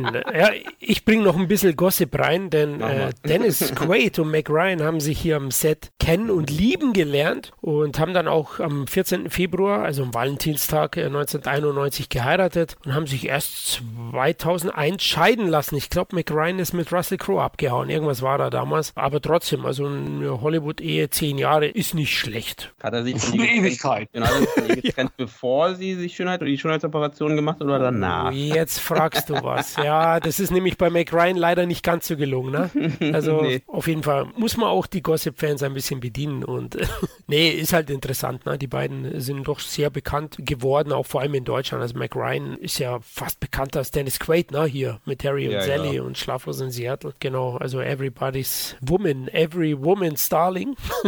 also ich weiß, meine Frau ist da auch mal sehr gerne in Mac Ryan-Filme gegangen. Ja, 87 ging es weiter. Spielberg hat in diesem Jahr auch einen Film selbst inszeniert, nämlich Das Reich der Sonne. Und da hat er natürlich auch wieder auf den Oscar geschielt, den er diesmal wieder nicht bekommen hat. Naja, er hatte ja davor diesen äh, Spezial-Award als kreativer Produzent bekommen, immerhin. Aber das Reich der Sonne war leider auch kein großer Erfolg, weder an den Kinokassen, Kevin, noch eben bei den Awards. Ja, das ist ja auch wieder, also generell war das Jahr irgendwie nicht so toll für Emlyn mhm. äh, oder generell für die Studios, die mit Emlyn zusammengearbeitet haben. Und es lag auch nicht an den Filmen so wirklich. Also das Reich der Sonne ist ja ein so richtig toller Film, der toll aussieht. Also allein die Bilder schon. Also ich habe ihn jetzt auch nochmal nachgeholt und ich war begeistert von dem Film. Ja, also ich hatte ihn gar nicht mehr so in Erinnerung. Der sieht immer noch sehr opulent aus, aber er hat sechs Oscar-Nominierungen bekommen und hat natürlich keinen davon gewonnen. Der letzte Kaiser hat da, glaube ich, besser abgeräumt damals. Das war so ein Konkurrenzfilm und auch an den Kinokassen. Ne? Also der hat immerhin 35 Millionen gekostet. Einer der teuersten Emlyn-Filme bis dahin, vielleicht sogar der teuerste. Und er hat nur 22,2 Millionen in Amerika eingespielt und 259.000 Zuschauer in Deutschland.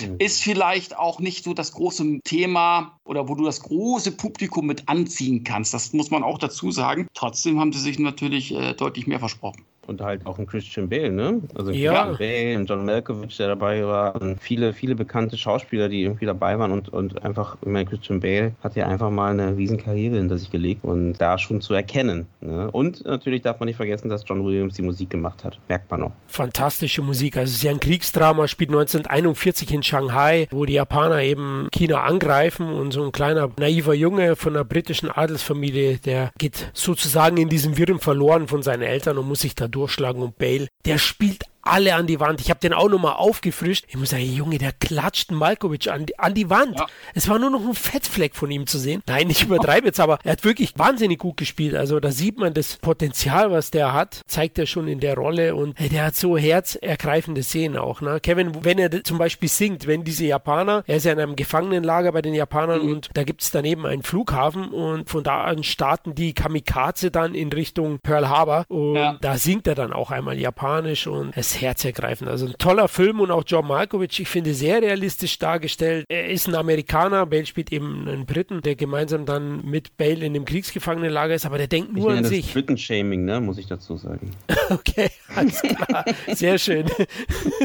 Auf jeden Fall, äh, Malkovich ist eigentlich eine unsympathische Figur im Laufe. Du denkst zwar anfangs, okay, der hilft dem Jungen und so, macht er, aber er lässt ihn auch eiskalt hängen, ne? Also mm. wegen Kleinigkeiten und das finde ich, finde ich dann auch, ja, realistisch dargestellt. Das fand ich wirklich gut und ich war echt positiv überrascht und kann den jedem nur ans Herz legen. Der ist wirklich stark. Und auch nicht so mit Klischees, äh, finde ich, äh, haben sie auch gespart, die du ja sonst auch oft bei solchen Filmen hast. Ja, die, die Charaktere sind vielschichtiger und auch das Bild auf die Japaner ist jetzt nicht ganz Richtig. klar, ihr seid mega böse. Es gibt mm. dann auch mhm. Nuancen und man sieht ja auch die Amis, ne? Oder John Malkovich in der Rolle. Eigentlich ist er auch kein guter Mensch. Ja? Also mhm. das finde ich wirklich in dem Sinn auch intelligent umgesetzt und Film, den man deswegen auf jeden Fall sehen sollte. Der ist am 9.12.87 in den USA gestartet, von Warner Brothers vertrieben worden. Klar, Dezember, ne? man hat schon auf die Oscars geschielt. Das sollte mhm. eigentlich der große Oscar-Abräumer werden. Hat eben, wie Kevin erwähnt hat, gegen den letzten Kaiser alles verloren. Traurig. Wie fandst du ihn? Du hast ja gesagt, gut auch. Hm? Genau, ich fand ihn auch super. Ihr habt ja schon eigentlich alles gesagt. Also den Christian Bale einfach, wie der auch spielt und ähm, auch eben genau, auch wie du sagtest, gegen den John Malkovich, nicht gegen, aber eben mit dem John Malkovich als so äh, junger Bub, der da irgendwie da am Set ist. Also finde ich super und wie, auch opulent, groß. Ich meine, das kann Steven Spielberg hin oder her, ne? Das, das kann er. Und auch äh, diese Ambivalenz oder nicht so klar gezeichnet, also nicht so diese Schwarz-Weiß-Zeichnung, sondern schon so ein bisschen zu versuchen, dass es mehr als nur Schwarz-Weiß gibt das kann er auch sehr gut und das merkst du hier auch wieder. Ne? Das ist halt, er hat ja noch mehr Kriegsfilme oder mehr Filme aus dem Krieg in der Kriegsumgebung äh, äh, gemacht und meistens ist es ja genau so, dass es nicht so ganz klar ist, der ist böse, der ist gut oder was auch immer, sondern es ist so ein bisschen mehr grau und das ist super. Also da muss ich sagen, haben die mit dem Film auch ganz gut hingekriegt.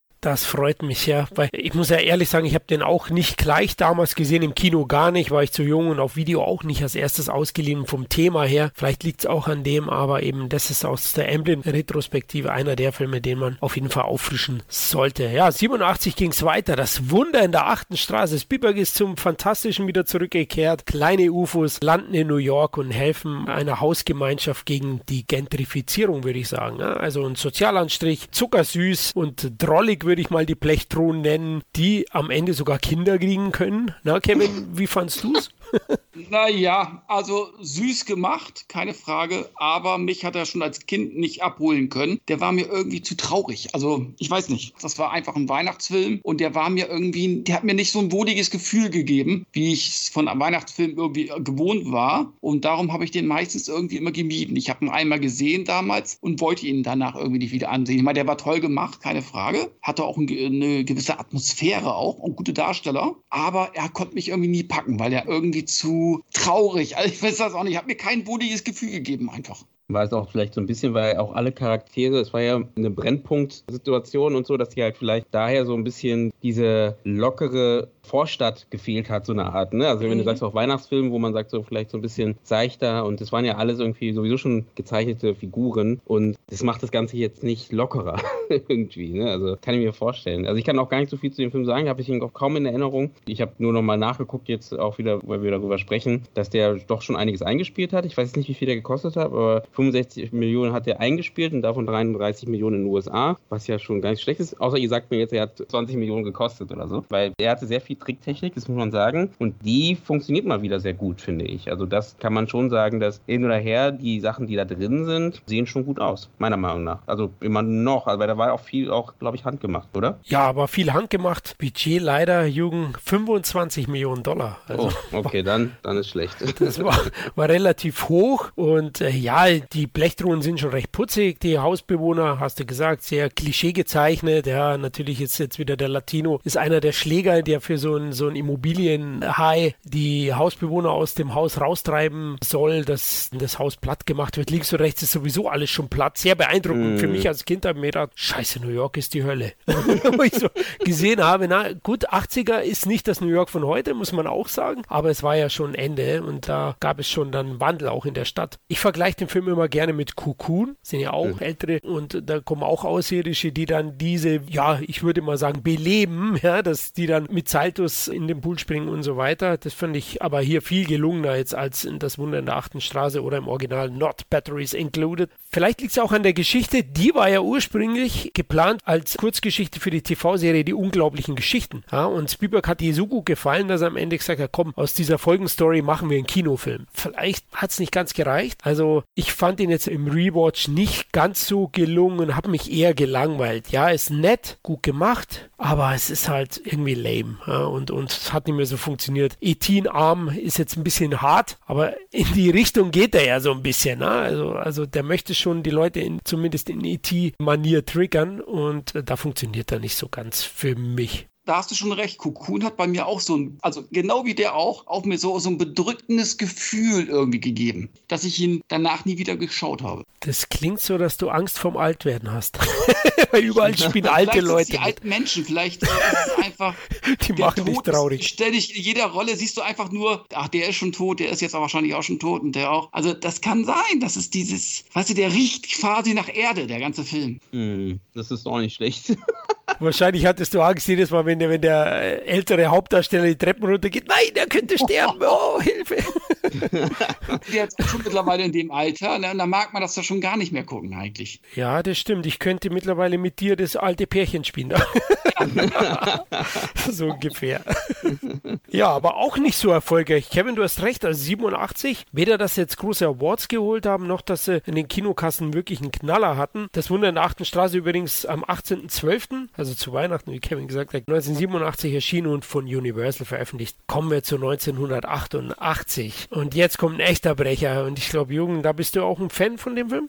Ja, also vom Stil auf jeden Fall. Also äh, falsches Spiel mit Roger Rabbit von 1988. Der kam am 22.06.1988 raus und wurde vom Buena Vista vertrieben, die ja in den 80ern so viel gemacht haben. Der Film ist mir auf jeden Fall den Kopf geblieben, einfach durch diesen Stil, durch dieses Vermischen von Animationsfilm mit Live-Action-Film. War damals, als ich den gesehen habe, noch für mich was ganz Besonderes und auch wieder ein spannender Film von einem Robert Zemeckis, den man ja noch öfter noch hören wird. Also nicht jetzt in unserem Talk, aber allgemein. Und auch wieder hier eine schöne Zusammenarbeit zwischen eben Steven Spielberg und Emblem und natürlich auch Industrial Light and Magic, also ILM von George Lucas. Das merkt man einfach, ne? dass du halt einfach so dieses, diese Tricktechnik gemischt mit den ganzen echten Sachen und es funktioniert und das hat mich einfach damals vollkommen geflasht. Die Geschichte selber ist ja eine typische äh, Film-Noir-Geschichte, theoretisch gesehen, oder so eine, so eine, so eine Detektivgeschichte, besser gesagt. Und äh, deswegen, damals fand ich das schon super. Jetzt so auch wieder danach wieder, finde ich gar nicht mehr so besonders. Aber wie gesagt, diese Mischung aus diesem Spiel mit den Tricktechniken. Und wie gesagt, ein besonderer Film, wo man mal halt so verschiedene Tun-Figuren einfach mal zusammengebracht hat. Das sieht man ja sonst nicht so oft, dass ein Bugs Bunny mit einem Mickey Mouse in einem Trickfilm mit zusammen ist halt. Ne? Und das ist halt spannend, dass sie irgendwie es hingekriegt haben, vielleicht auch, weil ein Emblem von Steven Spielberg mit dabei war. Das ist ja immer so schwierig mit Lizenzen, dass sie es geschafft haben, dass sie gesagt haben, ja, wir geben euch die Lizenzen dafür, äh, dass ihr diese, diese Figuren benutzen könnt. Gehe ich mit. Also damals war der Film ein Ereignis. Ne? Ich habe es mhm. mitbekommen. Mhm. Ja, ja. Also da musste man reingehen. In Deutschland auch 4,3 Millionen Zuschauer gehabt und in den USA 156 Millionen Dollar eingespielt. Riesenhit, wobei Budget, das, Kevin, ist der teuerste Emblem-Film bis dahin, 70 Millionen Dollar. Man sieht es dem Film aber auch an. Hier ist man, hat man auch Pionierarbeit in der Richtung gemacht, Real- und, und Animationsfilm zusammenzufügen. Bob Hopkins spielt großartig. Er spielt ja diesen altmodischen Detektiv, der mit dem überdrehten Kanickel, mit dem Roger Rabbit, dann auf Mörderjagd geht und die zwei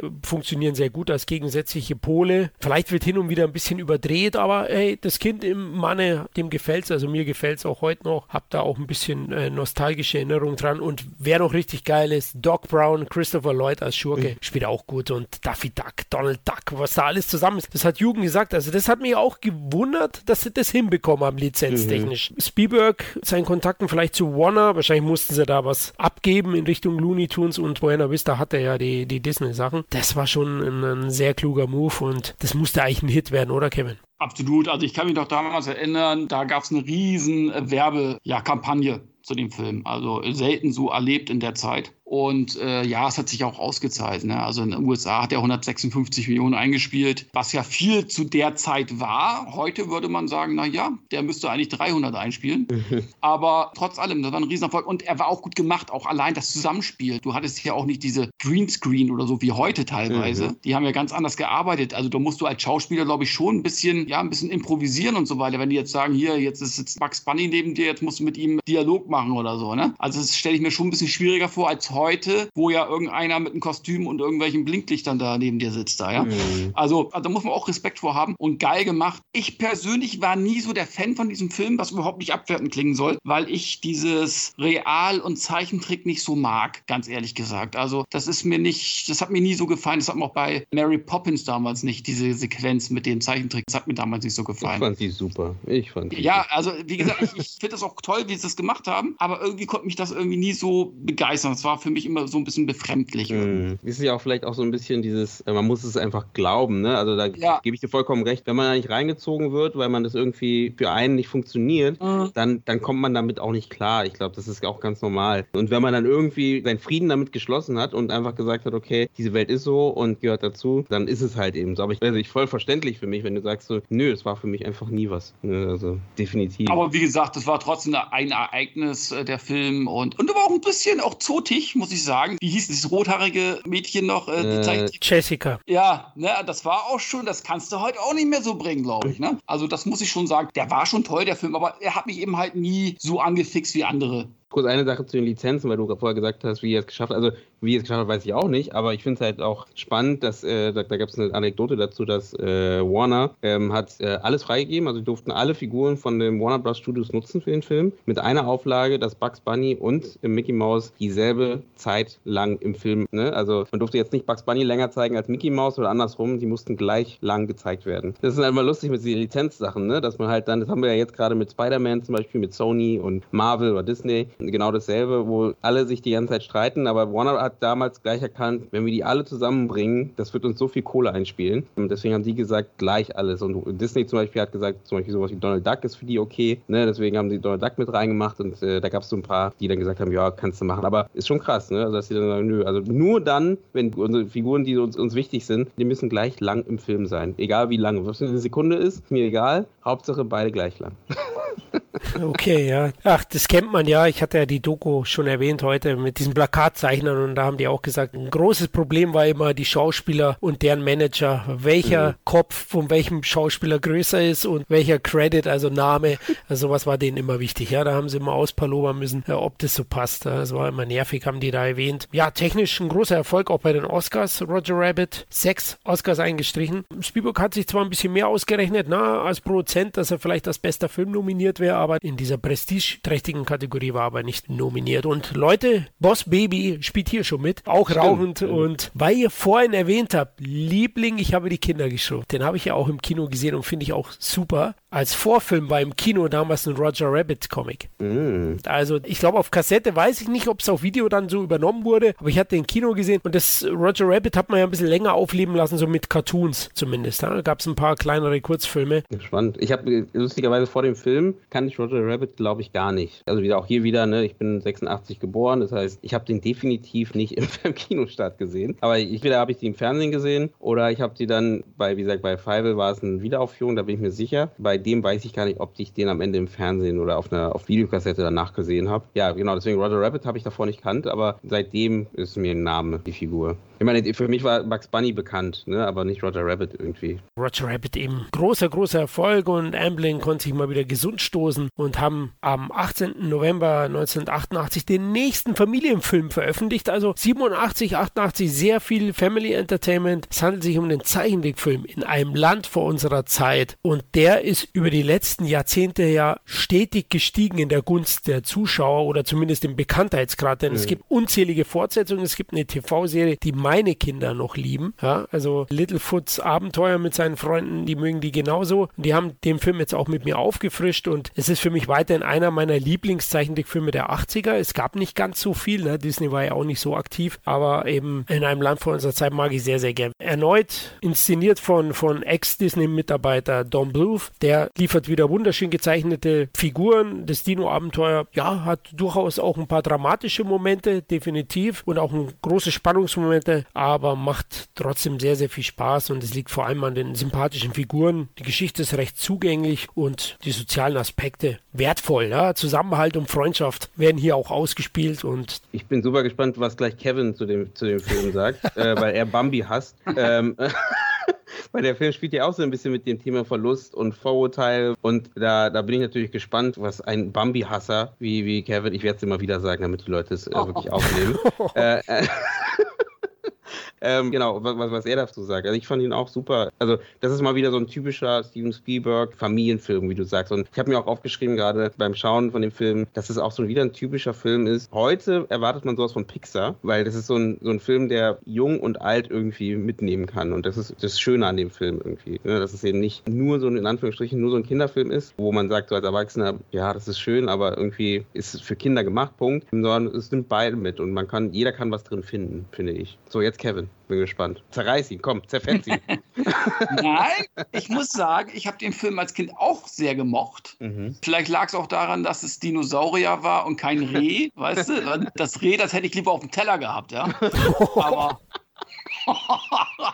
ne, aber, aber nee, der, der war schön, der war süß. Vielleicht lag es auch daran, dass es halt Dinosaurier war. Jedes Kind liebt irgendwie Dinosaurier. Und ich glaube auch die Reihe, also es ist ja letzten Endes eine Reihe draus geworden, da kam ja noch unendlich viele Videofortsetzungen. Auch, ich weiß gar nicht, gab es den zweiten Teil überhaupt noch im Kino? Ich weiß es gar nicht mehr genau. Und ich glaube, durch, durch Jurassic Park hat das Ganze dann auch noch mal profitiert, natürlich. Ne? Also Universal hat da sicherlich sich ein schönes äh, Nebentaschengeld sich mitverdient, denke ich mal. Auch mit der ganzen Home-Video Videoproduktion und so weiter. Ne? Und ähm, ja, also ich fand den wirklich süß, es war toll gemacht, die Figuren fand ich gut, war nicht nervig, war auch nicht wie heute teilweise viele Animationsfilme von heute sind auch teilweise, finde ich, auch zu laut und zu überkandidelt und überall passiert was. Der hat irgendwie so eine ruhige Art und äh, darum mag ich den Film, ganz ehrlich gesagt. Wisst ja. ihr, ob Steven Spielberg da auch schon an Jurassic Park gearbeitet hat? Weil müsste er eigentlich. Und es ist ja spannend, dass er halt, also er, man muss sozusagen, Steven Spielberg war hier eher so als Producer, Executive Producer dabei. Auch George Lucas war mit dabei. Aber danach, ich meine, das sind ja wie viele Jahre? Fünf Jahre? Nach 1993 kam ja Jurassic Park raus. Das heißt, er muss ja da schon an Jurassic Park gedacht haben. Und wie kam es, dass seine Produktionsfirma so einen Animationsfilm macht und danach dann nochmal diesen Brecher Jurassic Park? Wisst ihr da was? Nein, also Fakten weiß ich nicht, aber ich sehe es wie du. Ich denke, ähm, das Thema hat ihn nicht mehr wirklich losgelassen. War wahrscheinlich ein Faktor der Umsetzung des Jurassic sein, Park Films. Ja. Ich glaube, zu dem Zeitpunkt war es einfach noch nicht möglich, aber sowohl Spielberg als auch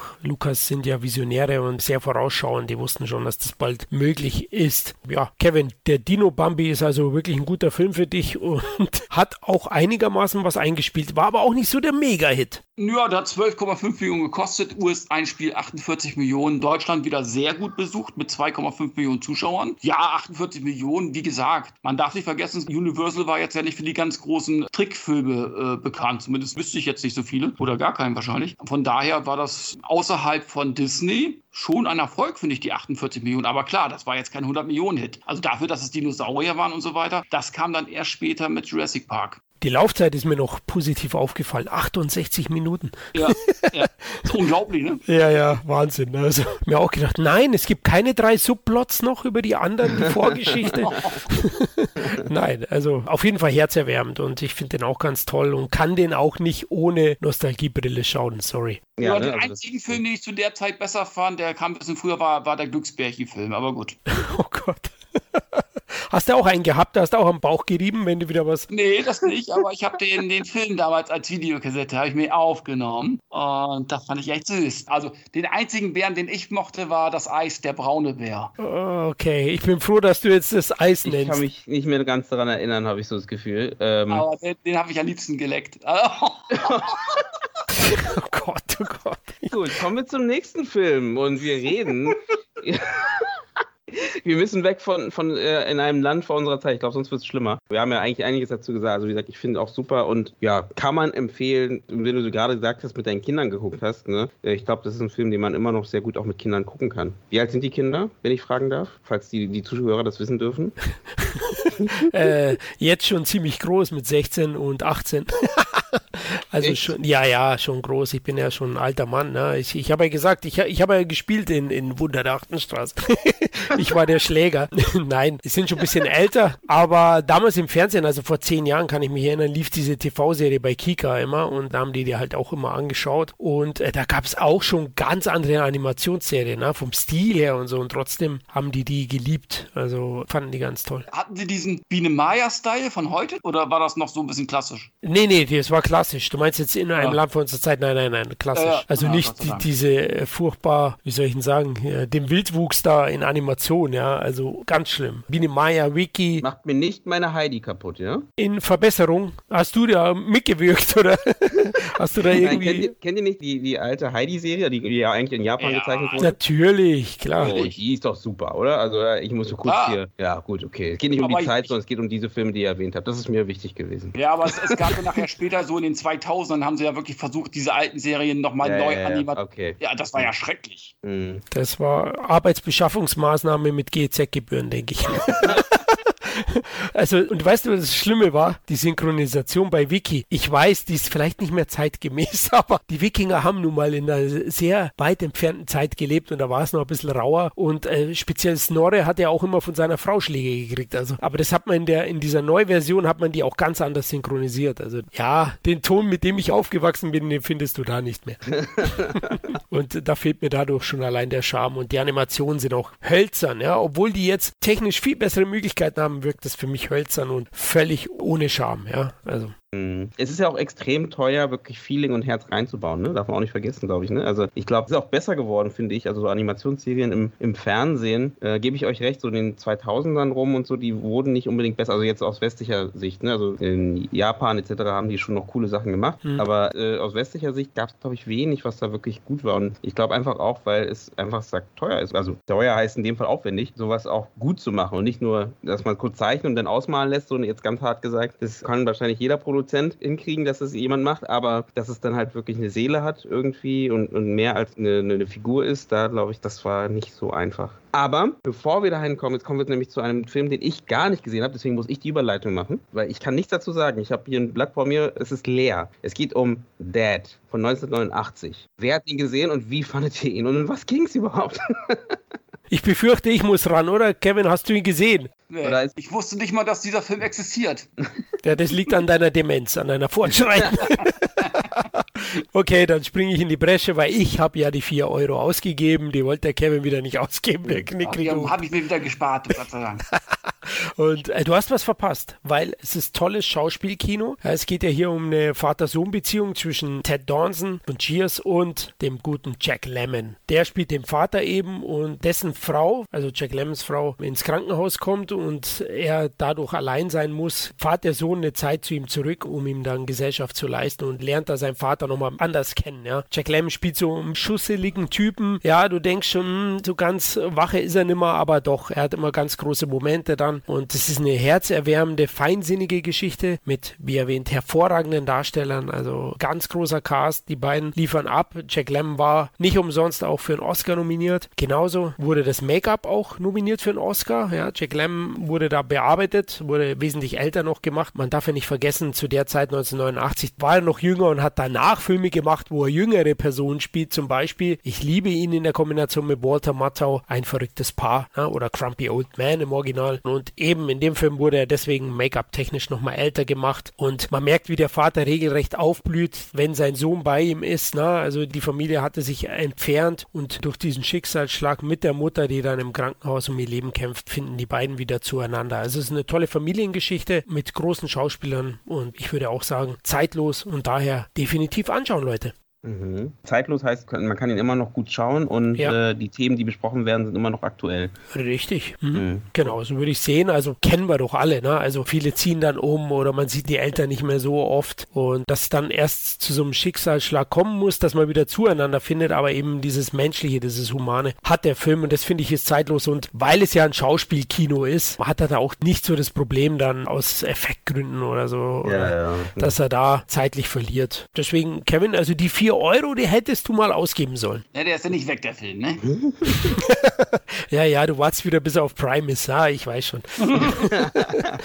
Alter Pfennigfuchser. Genau, den Film, über den wir jetzt sprechen, den gibt es nämlich im Stream aktuell. Wir wir reden gerade vom Zurück in die Zukunft 2. Und den gibt es gerade bei Netflix. Und da kann ich ein bisschen mehr dazu sagen. Ein Film, weiter wieder von Robert Zemeckis, wie der erste Teil, geht mit derselben Klasse weiter, wie er ähm, aufgehört hat, wie der erste Teil aufgehört hat. Und spielt schön, diesmal mit der Zukunft und nicht mit der Vergangenheit, äh, obwohl zum Teil. Und ja, das ist, glaube ich, nochmal perfekt irgendwie einen zweiten Teil weitergedacht. Also irgendwie von dem ersten Teil, der eben seine Größe hatte und dann halt der zweite Teil, der nochmal ein bisschen opulenter war, aber trotzdem halt eben diesen Bogen geschafft hat. Ich finde, den Film ist, ist wirklich sehr ähnlich und auch die Kritikpunkte, die ich davor genannt habe, für den ersten Teil, sehe ich hier auch. Genau dieselben. Also das Set sieht man halt einfach auch, finde ich. Und Klischee, Klischee, Klischee, was jetzt die, die Figuren angeht. Wachstum von den Charakteren würde ich die ganze Zeit trotzdem hinterfragen, aber der Film macht Spaß. Punkt. Ja, teilweise gehe ich mit, aber es ist vor allem einer der ersten Meta-Blockbuster für mich, ja. Man zitiert so oft die Popkultur an Jaws 19 und so weiter. Liebt den sehr, im Kino war ich begeistert und bei Teil 1 habe ich, wo ich ihn das erste Mal gesehen habe als Kind, nur das Auto gesehen. Wir sind nach dem Kino zu Zurück in Zukunft 1 dann mit dem Fahrrad heimgefahren und ich dachte auch, ich habe einen Fluxkompensator, ich bin losgeradelt. Das hat mich begeistert und Teil 2 war es, hast du auch schon erwähnt, ja, das Hoverboard. Ja, das wollte man haben und ich finde es auch eine richtig starke Fortsetzung, die das bewährte Konzept des ersten durchaus auch aufwertet. Schließt er direkt auch an, an Teil 1, der perfekt abgeschlossen ist eben mit dieser Szene. Man hätte ihn auch so stehen lassen können und deswegen absoluter Sehbefehl, oder Kevin? Absolut, also sehe ich genauso wie ihr. Ne? Also man hätte wirklich nach Teil 1 aufhören können, aber ich kann es verstehen, dass man den zweiten und dritten gemacht hat, was ja auch okay ist. Also wir sind ja froh, dass es jetzt die Trilogie gibt. Ich hoffe, es wird niemals ein Remake geben. Ich befürchte es, aber ich hoffe es natürlich nicht. Aber was ich natürlich auch toll fand, dass sie da äh, hin und wieder auch wieder an die 50er Jahre zurückreisen und teilweise Szenen des ersten Teils drinne hast. Also das musst du dann erstmal auch filmen, dass du da keine Anschlussfehler hast und was ich was alles. Da muss man auch mal ganz großes äh, Kompliment machen. Aber generell finde ich, ist Zurück in die Zukunft 2 eigentlich eine der besten Filmfortsetzungen, die es gibt. Mhm. Weil man kann nicht mehr erwarten von einer Fortsetzung als hier. Man hätte es ja auch, wie es so oft bei Fortsetzungen ist, da wird dieselbe Story nochmal durchgekaut. Das haben sie hier nicht gemacht. Und ich finde, besser hättest du es eigentlich nicht machen können. Und ich war damals so geil auf dem Film, dass ich mir das Spiel für den C64 gekauft habe, für 50 Mark damals. Ich habe das erste Level nicht überstanden, aber ich habe mir immer wieder diesen Vorspann angesehen. Der grafisch, also da dachte ich damals, ey, grafisch, es wird nie was Besseres geben. Es sah wie echt aus, wie das Auto Richtung Bildschirm geflogen ist. Das war so geil. Du meinst in Farbe, oder? Ja, ja. Erstmals in Ja? Farbe. Und äh, ja, also wie gesagt, das ist für mich eine großartige Fortsetzung. Klar, nicht ganz von Fehlern befreit, aber ich finde, die haben das echt gut gemacht. Mhm. Die Effekte großartig, wobei sie waren zwar Oscar nominiert, haben aber verloren gegen The Abyss. Ne? Also Oscar gab es keinen, aber erfolgreich war er, Kevin, zurück in Zukunft 2. Ja, der hat 40 Millionen gekostet, 118 Millionen in Amerika eingespielt, Deutschland 3,6 Millionen Zuschauer. Wobei ich sagen muss, US-Einspiel, wenn man das vergleicht zum ersten Teil, da gab es dann schon so ein bisschen so eine Müdigkeitserscheinung, schon beim zweiten Teil. Das hat sich beim dritten dann nochmal fortgesetzt, der, glaube ich, am Ende nur noch, glaube 80 oder so eingespielt hatte. Aber äh, trotzdem natürlich ein Erfolg. Aber man muss schon sagen, es gab deutlich schon rapide Verluste. Mhm. Und ich wollte noch mal kurz darauf eingehen, mit dem, du hattest ja auch vorher erzählt, mit dem popkulturelle Referenzen, weil du hattest vorher auch von dem Hoverboard erzählt. Das finde ich einfach so spannend, dass bis heute Leute versuchen halt irgendwas aus diesem Film nachzuempfinden. Ne? Egal, ob es dieses Auto ist, ob es jetzt dieses Hoverboard ist. Ich habe Gefühl, alle zwei Jahre kommt wieder eine neue, neue Person, die sagt, ich habe es jetzt gefunden. Dann ist es halt auf Schienen oder irgendwie auf so eine, ich glaube vor, vor zwei Jahren gab es eine Iteration, die halt irgendwie auf so einer Luftbahn war und dann konnte man da so eine Art schweben. Genauso mit diesen Schuhen, die Nike wirklich dann irgendwie nach diesen ganzen Fanrufen wirklich produziert hat. Diese Schuhe, wo sich die, die Schnürsenkel selber zusammenziehen. Die gibt es ja wirklich eine limitierte Ausgabe zu kaufen. Die heißen Nike Mac. Und wer, wer die hat, ruft an. Ne? Ähm, wir, wir nehmen die. Darauf wollte ich eigentlich mit meiner ganzen Aussage hinaus. Genau, also wir spenden vor allem. Also Richtig. richtig. Schickt uns umsonst am besten. genau, genau. Schick es umsonst und dann können wir die weiterverkaufen. Ja, genau. Ja, das hätte man jetzt nicht sagen müssen, aber okay. Kommen in unser Museum, in unser Podcast-Museum. Genau, kommt, genau, genau, genau. Kommt in unser Museum. Wir haben ein Podcast-Museum für Nike Max und äh, da kommen die alle rein. Wir haben schon, ja, wir haben noch nicht so viele da drin, aber mit eurer Hilfe. haben wir, haben wir bald alle.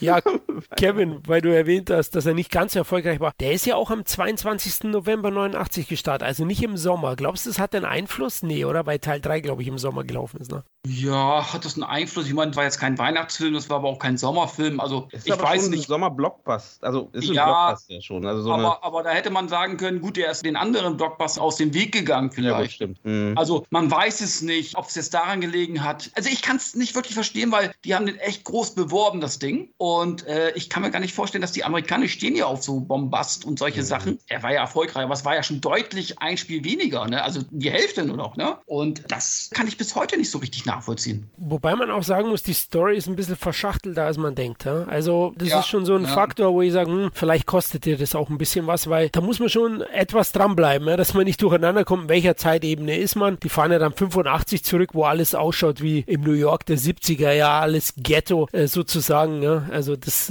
war auch ziemlich cool, wo die Gangs dann rumlaufen, weil es eben so beeinflusst wurde und der Almanach, mit dem Biff dann äh, eben zum Multimillionär wird und zum mächtigsten Mann und Marty das eben verhindern muss. Ja? Das war so ein Hin und Her. Ich hatte jetzt ganz vergessen, bei Dad noch die Zahlen zu erwähnen, weil der ist ein bisschen weniger gut gelaufen. Also dagegen war zurück in Zukunft ein Mega-Hit. Dad 19 Millionen Dollar, das Jack Lemmon Schauspielstück und US-Einspiel 22,1 Millionen und in Deutschland 13.000 Zuschauer immerhin. Aber ich glaube, das war eh ein Film, Dad war was fürs Prestige und nicht für die große Kasse. Wenn ihr noch ein bisschen mehr erfahren wollt zu Zurück in die Zukunft, dann könnt ihr ja gerne noch in unsere Michael J. Fox Folge, Folge Nummer 36, reinhören, Leute. Würden uns freuen, wenn eure Ohren glühen. Ja, wir bleiben im, im Jahr 1989, denn kurz vor Weihnachten gab es einen weiteren Film von Amblin, nämlich Always. Regie hat hier Steven Spielberg geführt, hat er wieder nach dem Oscar geschält, 22.12. eben erschienen in dem Jahr und ja, ist doch eine recht rührselige Geschichte mit Romantik, Comedy, Drama und typisch für Spielberg auch ein Fantasy-Touch. Große Besetzung zu der Zeit, also Richard Dreyfuss war ja Oscar-Schauspieler, Polly Hunter war bekannt, noch nicht ganz so wie später, aber immerhin. Und John Goodman war dabei, der Star aus Roseanne, habe ich sehr gemocht, die Serie. Und mit der Besetzung dachte ich eigentlich ist ein bisschen mehr drin, aber Kevin, der war jetzt auch nicht so der Riesenhit, wenn man sieht allein, was der gekostet hat. Ja, der hat 31 Millionen gekostet und hat 43 Millionen eingespielt in Amerika. Klar, auch wenn er eher für die Oscars wahrscheinlich produziert worden ist. Manche Studios produzieren ja auch wirklich nur für die Oscars, ne? Aber trotzdem, ich meine, 30 Millionen Dollar sind 30 Millionen Dollar. Und da hat man sich wahrscheinlich schon einspieltechnisch ein bisschen mehr erhofft. Der war auch in der Presse damals äh, eher als langweilig dargestellt worden. Du hast ihn ja jetzt wiederholt. Würdest du sagen, das stimmt? Ja, Jugend, leider, ja. Also eigentlich macht mir re- retrospektive Rewatch immer wieder Spaß, aber manchmal ist es auch Arbeit und hier in dem Fall geht zwei Stunden, ist etwas rührselig. Der deutsche Beititel erzählt eigentlich schon die Geschichte. Der Feuerengel von Montana. Richard Dreyfuss spielt so einen Feuerwehrpiloten, der eben mit Wasser über die Wälder fliegt, um diese zu löschen und stirbt bei einem Einsatz und kehrt eben als Engel zurück, um zukünftige Anwärter ebenfalls zu sehr, sehr guten Feuerwehrleuten zu machen. Und ja, das ist aber sehr lame erzählt. Holly Hunter ist seine große Liebe. Die lernt auch noch den Typen kennen und lieben, den er ausbilden soll. Also da hätte ich mich als Engel schon ein bisschen aufgeregt, wenn ich ehrlich bin.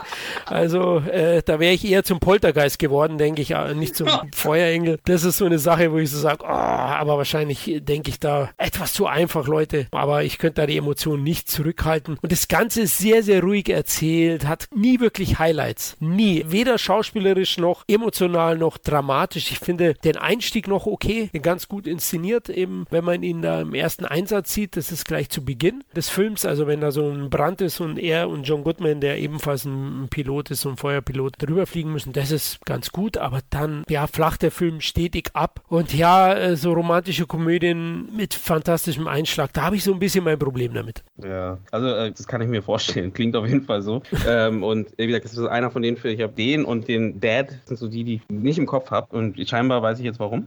Vielleicht trotzdem als in der Retrospektive mal anzuschauen, ist trotzdem mal spannend. Was wir noch nicht erwähnt haben, ist, dass Audrey Hepburn dabei war. Ne? Eine ihrer letzten Rollen. Stimmt, stimmt, ja. Mhm. Die Richard Dreyfuss nach dessen Tod ähm, aufklärt, ne? Sie mhm. ist also auch eine Art Engel, die ihm dann äh, seine zukünftige Aufgabe erklärt, ne? Du sollst den Typen, den deine Frau demnächst mag, zum besseren Menschen machen, ja. Genau so ist es. Also sowas wie stell dich nicht so an, äh, es ist doch voll okay, wenn deine Frau bald mit einem anderen pimpert. Ja, genau, mach ihn zum besseren Mann.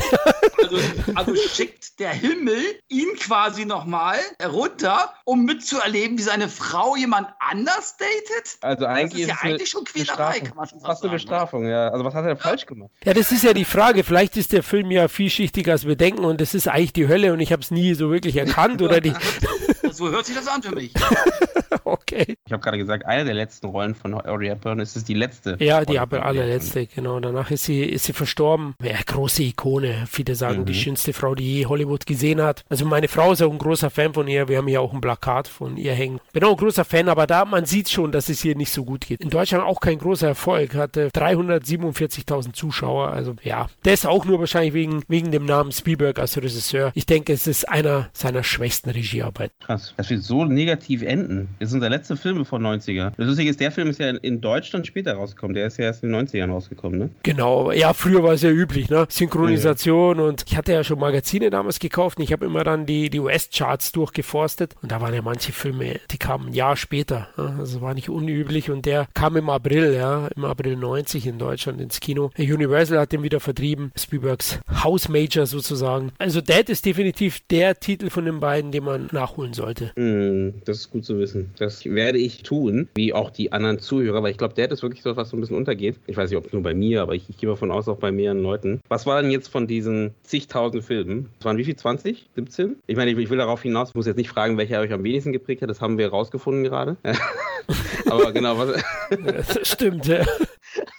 Aber was war denn das, wo ihr sagen würdet, in den 80er Jahren, der Emblem, welcher Film hat euch am meisten geprägt? Ja, da, da muss ich dann ganz klar sagen, äh, zurück in die Zukunft ja, Zurück in Zukunft und äh, Goonies. Die stehen ja. über allem, ja. bei Gremlins. Also man merkt, wie stark Amblin das Kino geprägt hat in den ja. 80ern. Zumindest mhm. in der ersten Hälfte. Also in der zweiten haben wir jetzt ja schon am Ende gemerkt, da waren doch durchaus Titel dabei, ja, hm, also an die konnten wir uns gar nicht so erinnern. Man muss sagen, das Mainstream-Kino, ne? Das muss man vielleicht dazu sagen. Und genau, aber, aber das, das stimmt voll und ganz. Und du hast so in die Popkultur, welche Filme, weil ich meine, wie du sagst, ich meine, du kannst nicht immer einen super Film abliefern, aber die haben so viele Bretter rausge... Heute habe ich dreimal Brett gesagt. Also das haben die einfach hingekriegt, dass sie einfach innerhalb von relativ kurzer Zeit immer wieder mal konstant halt schon Qualität geliefert haben und das auch durchgezogen haben. Aber bei mir wäre es auch zurück in die Zukunft grundsätzlich gesehen. Fievel war es, wie gesagt mal, einer meiner ersten Filme, die ich wirklich im Kino gesehen habe und das mich dann schon doch irgendwie mitgenommen hat, also im positiven Sinne. Ja, die beiden würde ich mal so auf die Schnelle sagen. Wenn denn noch Gremlins als dritte Variante, weil wie gesagt, Goonies war ja bei mir aus der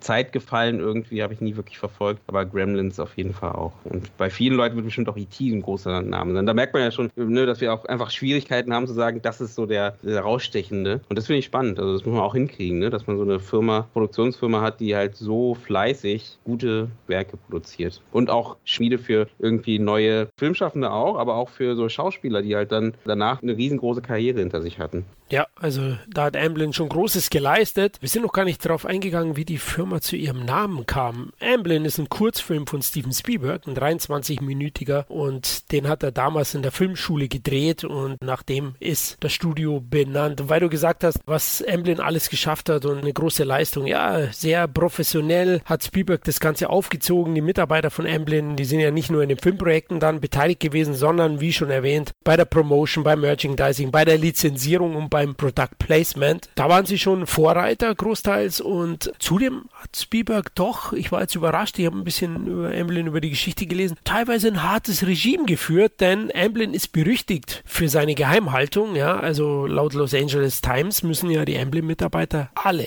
lebenslange Geheimhaltungsvereinbarungen unterschreiben. Ist wahrscheinlich üblich, aber Amblin ist da besonders berüchtigt dafür in Hollywood. Naja, die Frage ist, ob das so gut ist. Ne? Am Ende, ich meine, das hatten wir auch bei E.T., dass die kleinwüchsigen Darstellerinnen halt nicht davon reden durften, dass sie da gespielt haben. Also nur damit halt die Figur E.T. bei den Menschen im Kopf bleibt als was Besonderes und eben nicht als einen Mensch, der in, in, einem Kostüm steckt. Und wenn man sowas hört, denkt man sich so, ist schon eine krasse Führung irgendwie. Ne? Also gebe ich dir vollkommen recht. Ob das jetzt positiv ist, weiß ich nicht. Also für die Leute, die mitarbeiten. Erst recht, weil die ja meistens ja noch andere Jobs haben und nicht nur, also ich weiß nicht, ob die alle festangestellt waren bei Emlyn, glaube ich nicht. Und dementsprechend ist es ja auch nicht so ideal. Zumal ja Spielberg eigentlich im New Hollywood-System dann groß richtig, geworden ist. Und richtig. da war es eben anders, ja. Wenn man mal seine Geschichte liest, der ist ja in den Universal Studios selbstbewusst reingegangen. Mhm. Ja, der damalige Präsident von Universal, Sidney Seinberg, der hat seinen Kurzfilm gesehen, fand den auch gut und hat dann den 20-jährigen Spielberg, der da selbstbewusst reingeht, einen Siebenjahresvertrag angeboten. Hat er dann auch Fernsehserien anfangs gedreht. Gibt auch eine Columbo-Folge zum Beispiel für die wahnsinnige Gage von 275 Dollar pro Woche.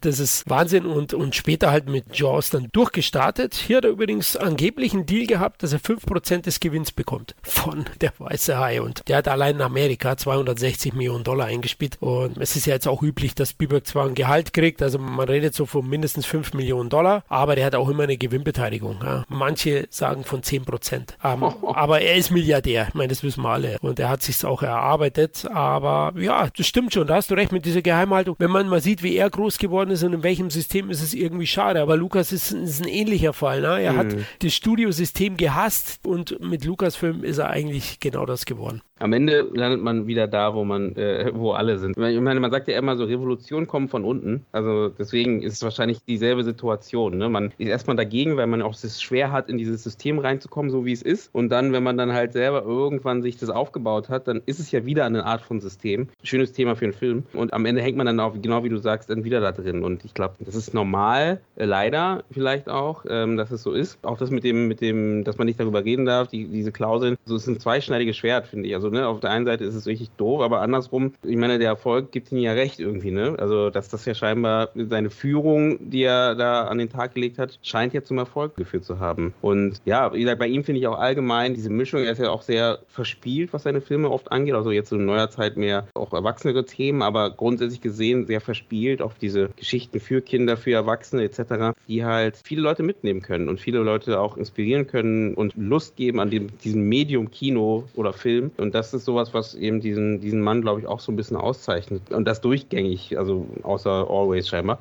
Aber ansonsten, äh, es hat immer irgendwas, was man irgendwie halten kann. Und ich muss auch sagen, bis jetzt alle, die man gesehen hat, sind wirklich gut. Also grundsätzlich gesehen, irgendwie. Also er hat ein Händchen und ich meine, das mit einer Produktionsfirma machen ja viele, weil dann ist nicht mehr 10%, was du da behalten kannst, sondern meistens noch mehr. Wenn natürlich deine Produktionsfirma deine Filme macht, das machen viele Regisseure, wenn die irgendwie ein oder zwei Filme gemacht, also heutzutage, also erst recht sogar in Deutschland lustigerweise. Dann machst du eine Produktionsfirma auf, weil dann hast du natürlich viel mehr von dem Ganzen, was du da produzierst. Und das ist natürlich klar, dass er sowas macht, um dann auch seine Filme auch wirklich monetär auch besser auswerten zu können für sich. Ja, das hat er praktisch perfektioniert. Spielberg mhm. hat ja seinen Leuten immer wieder durchaus Freiräume gegeben, auch für die Kreativität. Hat sich definitiv mit guten Leuten umgeben, Robert mhm. Zemeckis und Co. Aber es war schon so, dass er eigentlich in allen Aspekten der Filmpromotion involviert war. Also der hat die Trailer überwacht, der hat die Marketingmaßnahmen überwacht. Also solche Sachen, da sind wir vorhin dazu gekommen, Plakat von E.T. und mm. so weiter. Also da wird nichts dem Zufall hinterlassen. Gut, ja, dann sind wir am Ende angekommen des ersten Teils unserer großen Amblin-Retrospektive. Ja, in Teil 2 werden wir über die 90er plaudern, in der Amblin ja mit Dinos und Film zum Zweiten Weltkrieg weiter für Furore gesorgt hat. Jürgen, nochmal vielen lieben Dank fürs Vorbeischauen. Hat großen Spaß mit dir gemacht und wir würden uns freuen, wenn du mal wieder vorbeikommst. Ja, unbedingt. Also ich, äh, es hat mir auch super Spaß gemacht und ich bin gerne hier, ja, plaudere über Filme, das mache ich sowieso sehr gerne. Und ihr wart auch ein äh, super Gastgeber, muss ich dazu sagen. Für alle, die jetzt da draußen sind und sagen, wie sind die Leute drauf, dass ihr noch irgendwas noch zum Greifen habt. Super Gastgeber, zusätzlich. Und sehr jung. oh Gott, jetzt, jetzt höre ich auf, Leute. Ich habe so, so ein warmes Gefühl im Bauch. Ach, das geht runter. Heute, jetzt fühle ich mich zehn Jahre jünger. Jetzt, jetzt bist du zwölf oder was? Nee, jetzt bin ich endlich nicht mehr in der Rente, wollte ich sagen, gefühlt. Nein, also wir wünschen dir auf jeden Fall weiterhin viel Erfolg, Jugend, bei deinen Projekten und bei deinem Podcast. Ja, Leute, also Indie Film Talk Podcast. Hört unbedingt mal rein, da könnt ihr viel mitnehmen. Ja, danke. Ja, auch euch, liebe Hörer, vielen lieben Dank fürs Zuhören und eure Treue. Wir würden uns weiterhin über Feedback und iTunes-Bewertungen freuen und zudem könnt ihr uns auch unterstützen bei Patreon, ja, damit das Ganze möglichst kostenneutral bleibt. Wenn ihr uns kontaktieren wollt, findet ihr uns auf Twitter, Facebook, Instagram, Letterbox, YouTube und iTunes natürlich auch. Da gibt's die Bewertungen zum Abgeben. In dem Sinn, macht's gut. Bis zum nächsten Mal. Ciao. Bye bye. Sin Entertainment Talk, der Podcast des Entertainment Blogs. Mehr Fan Talk über Filme und Serien.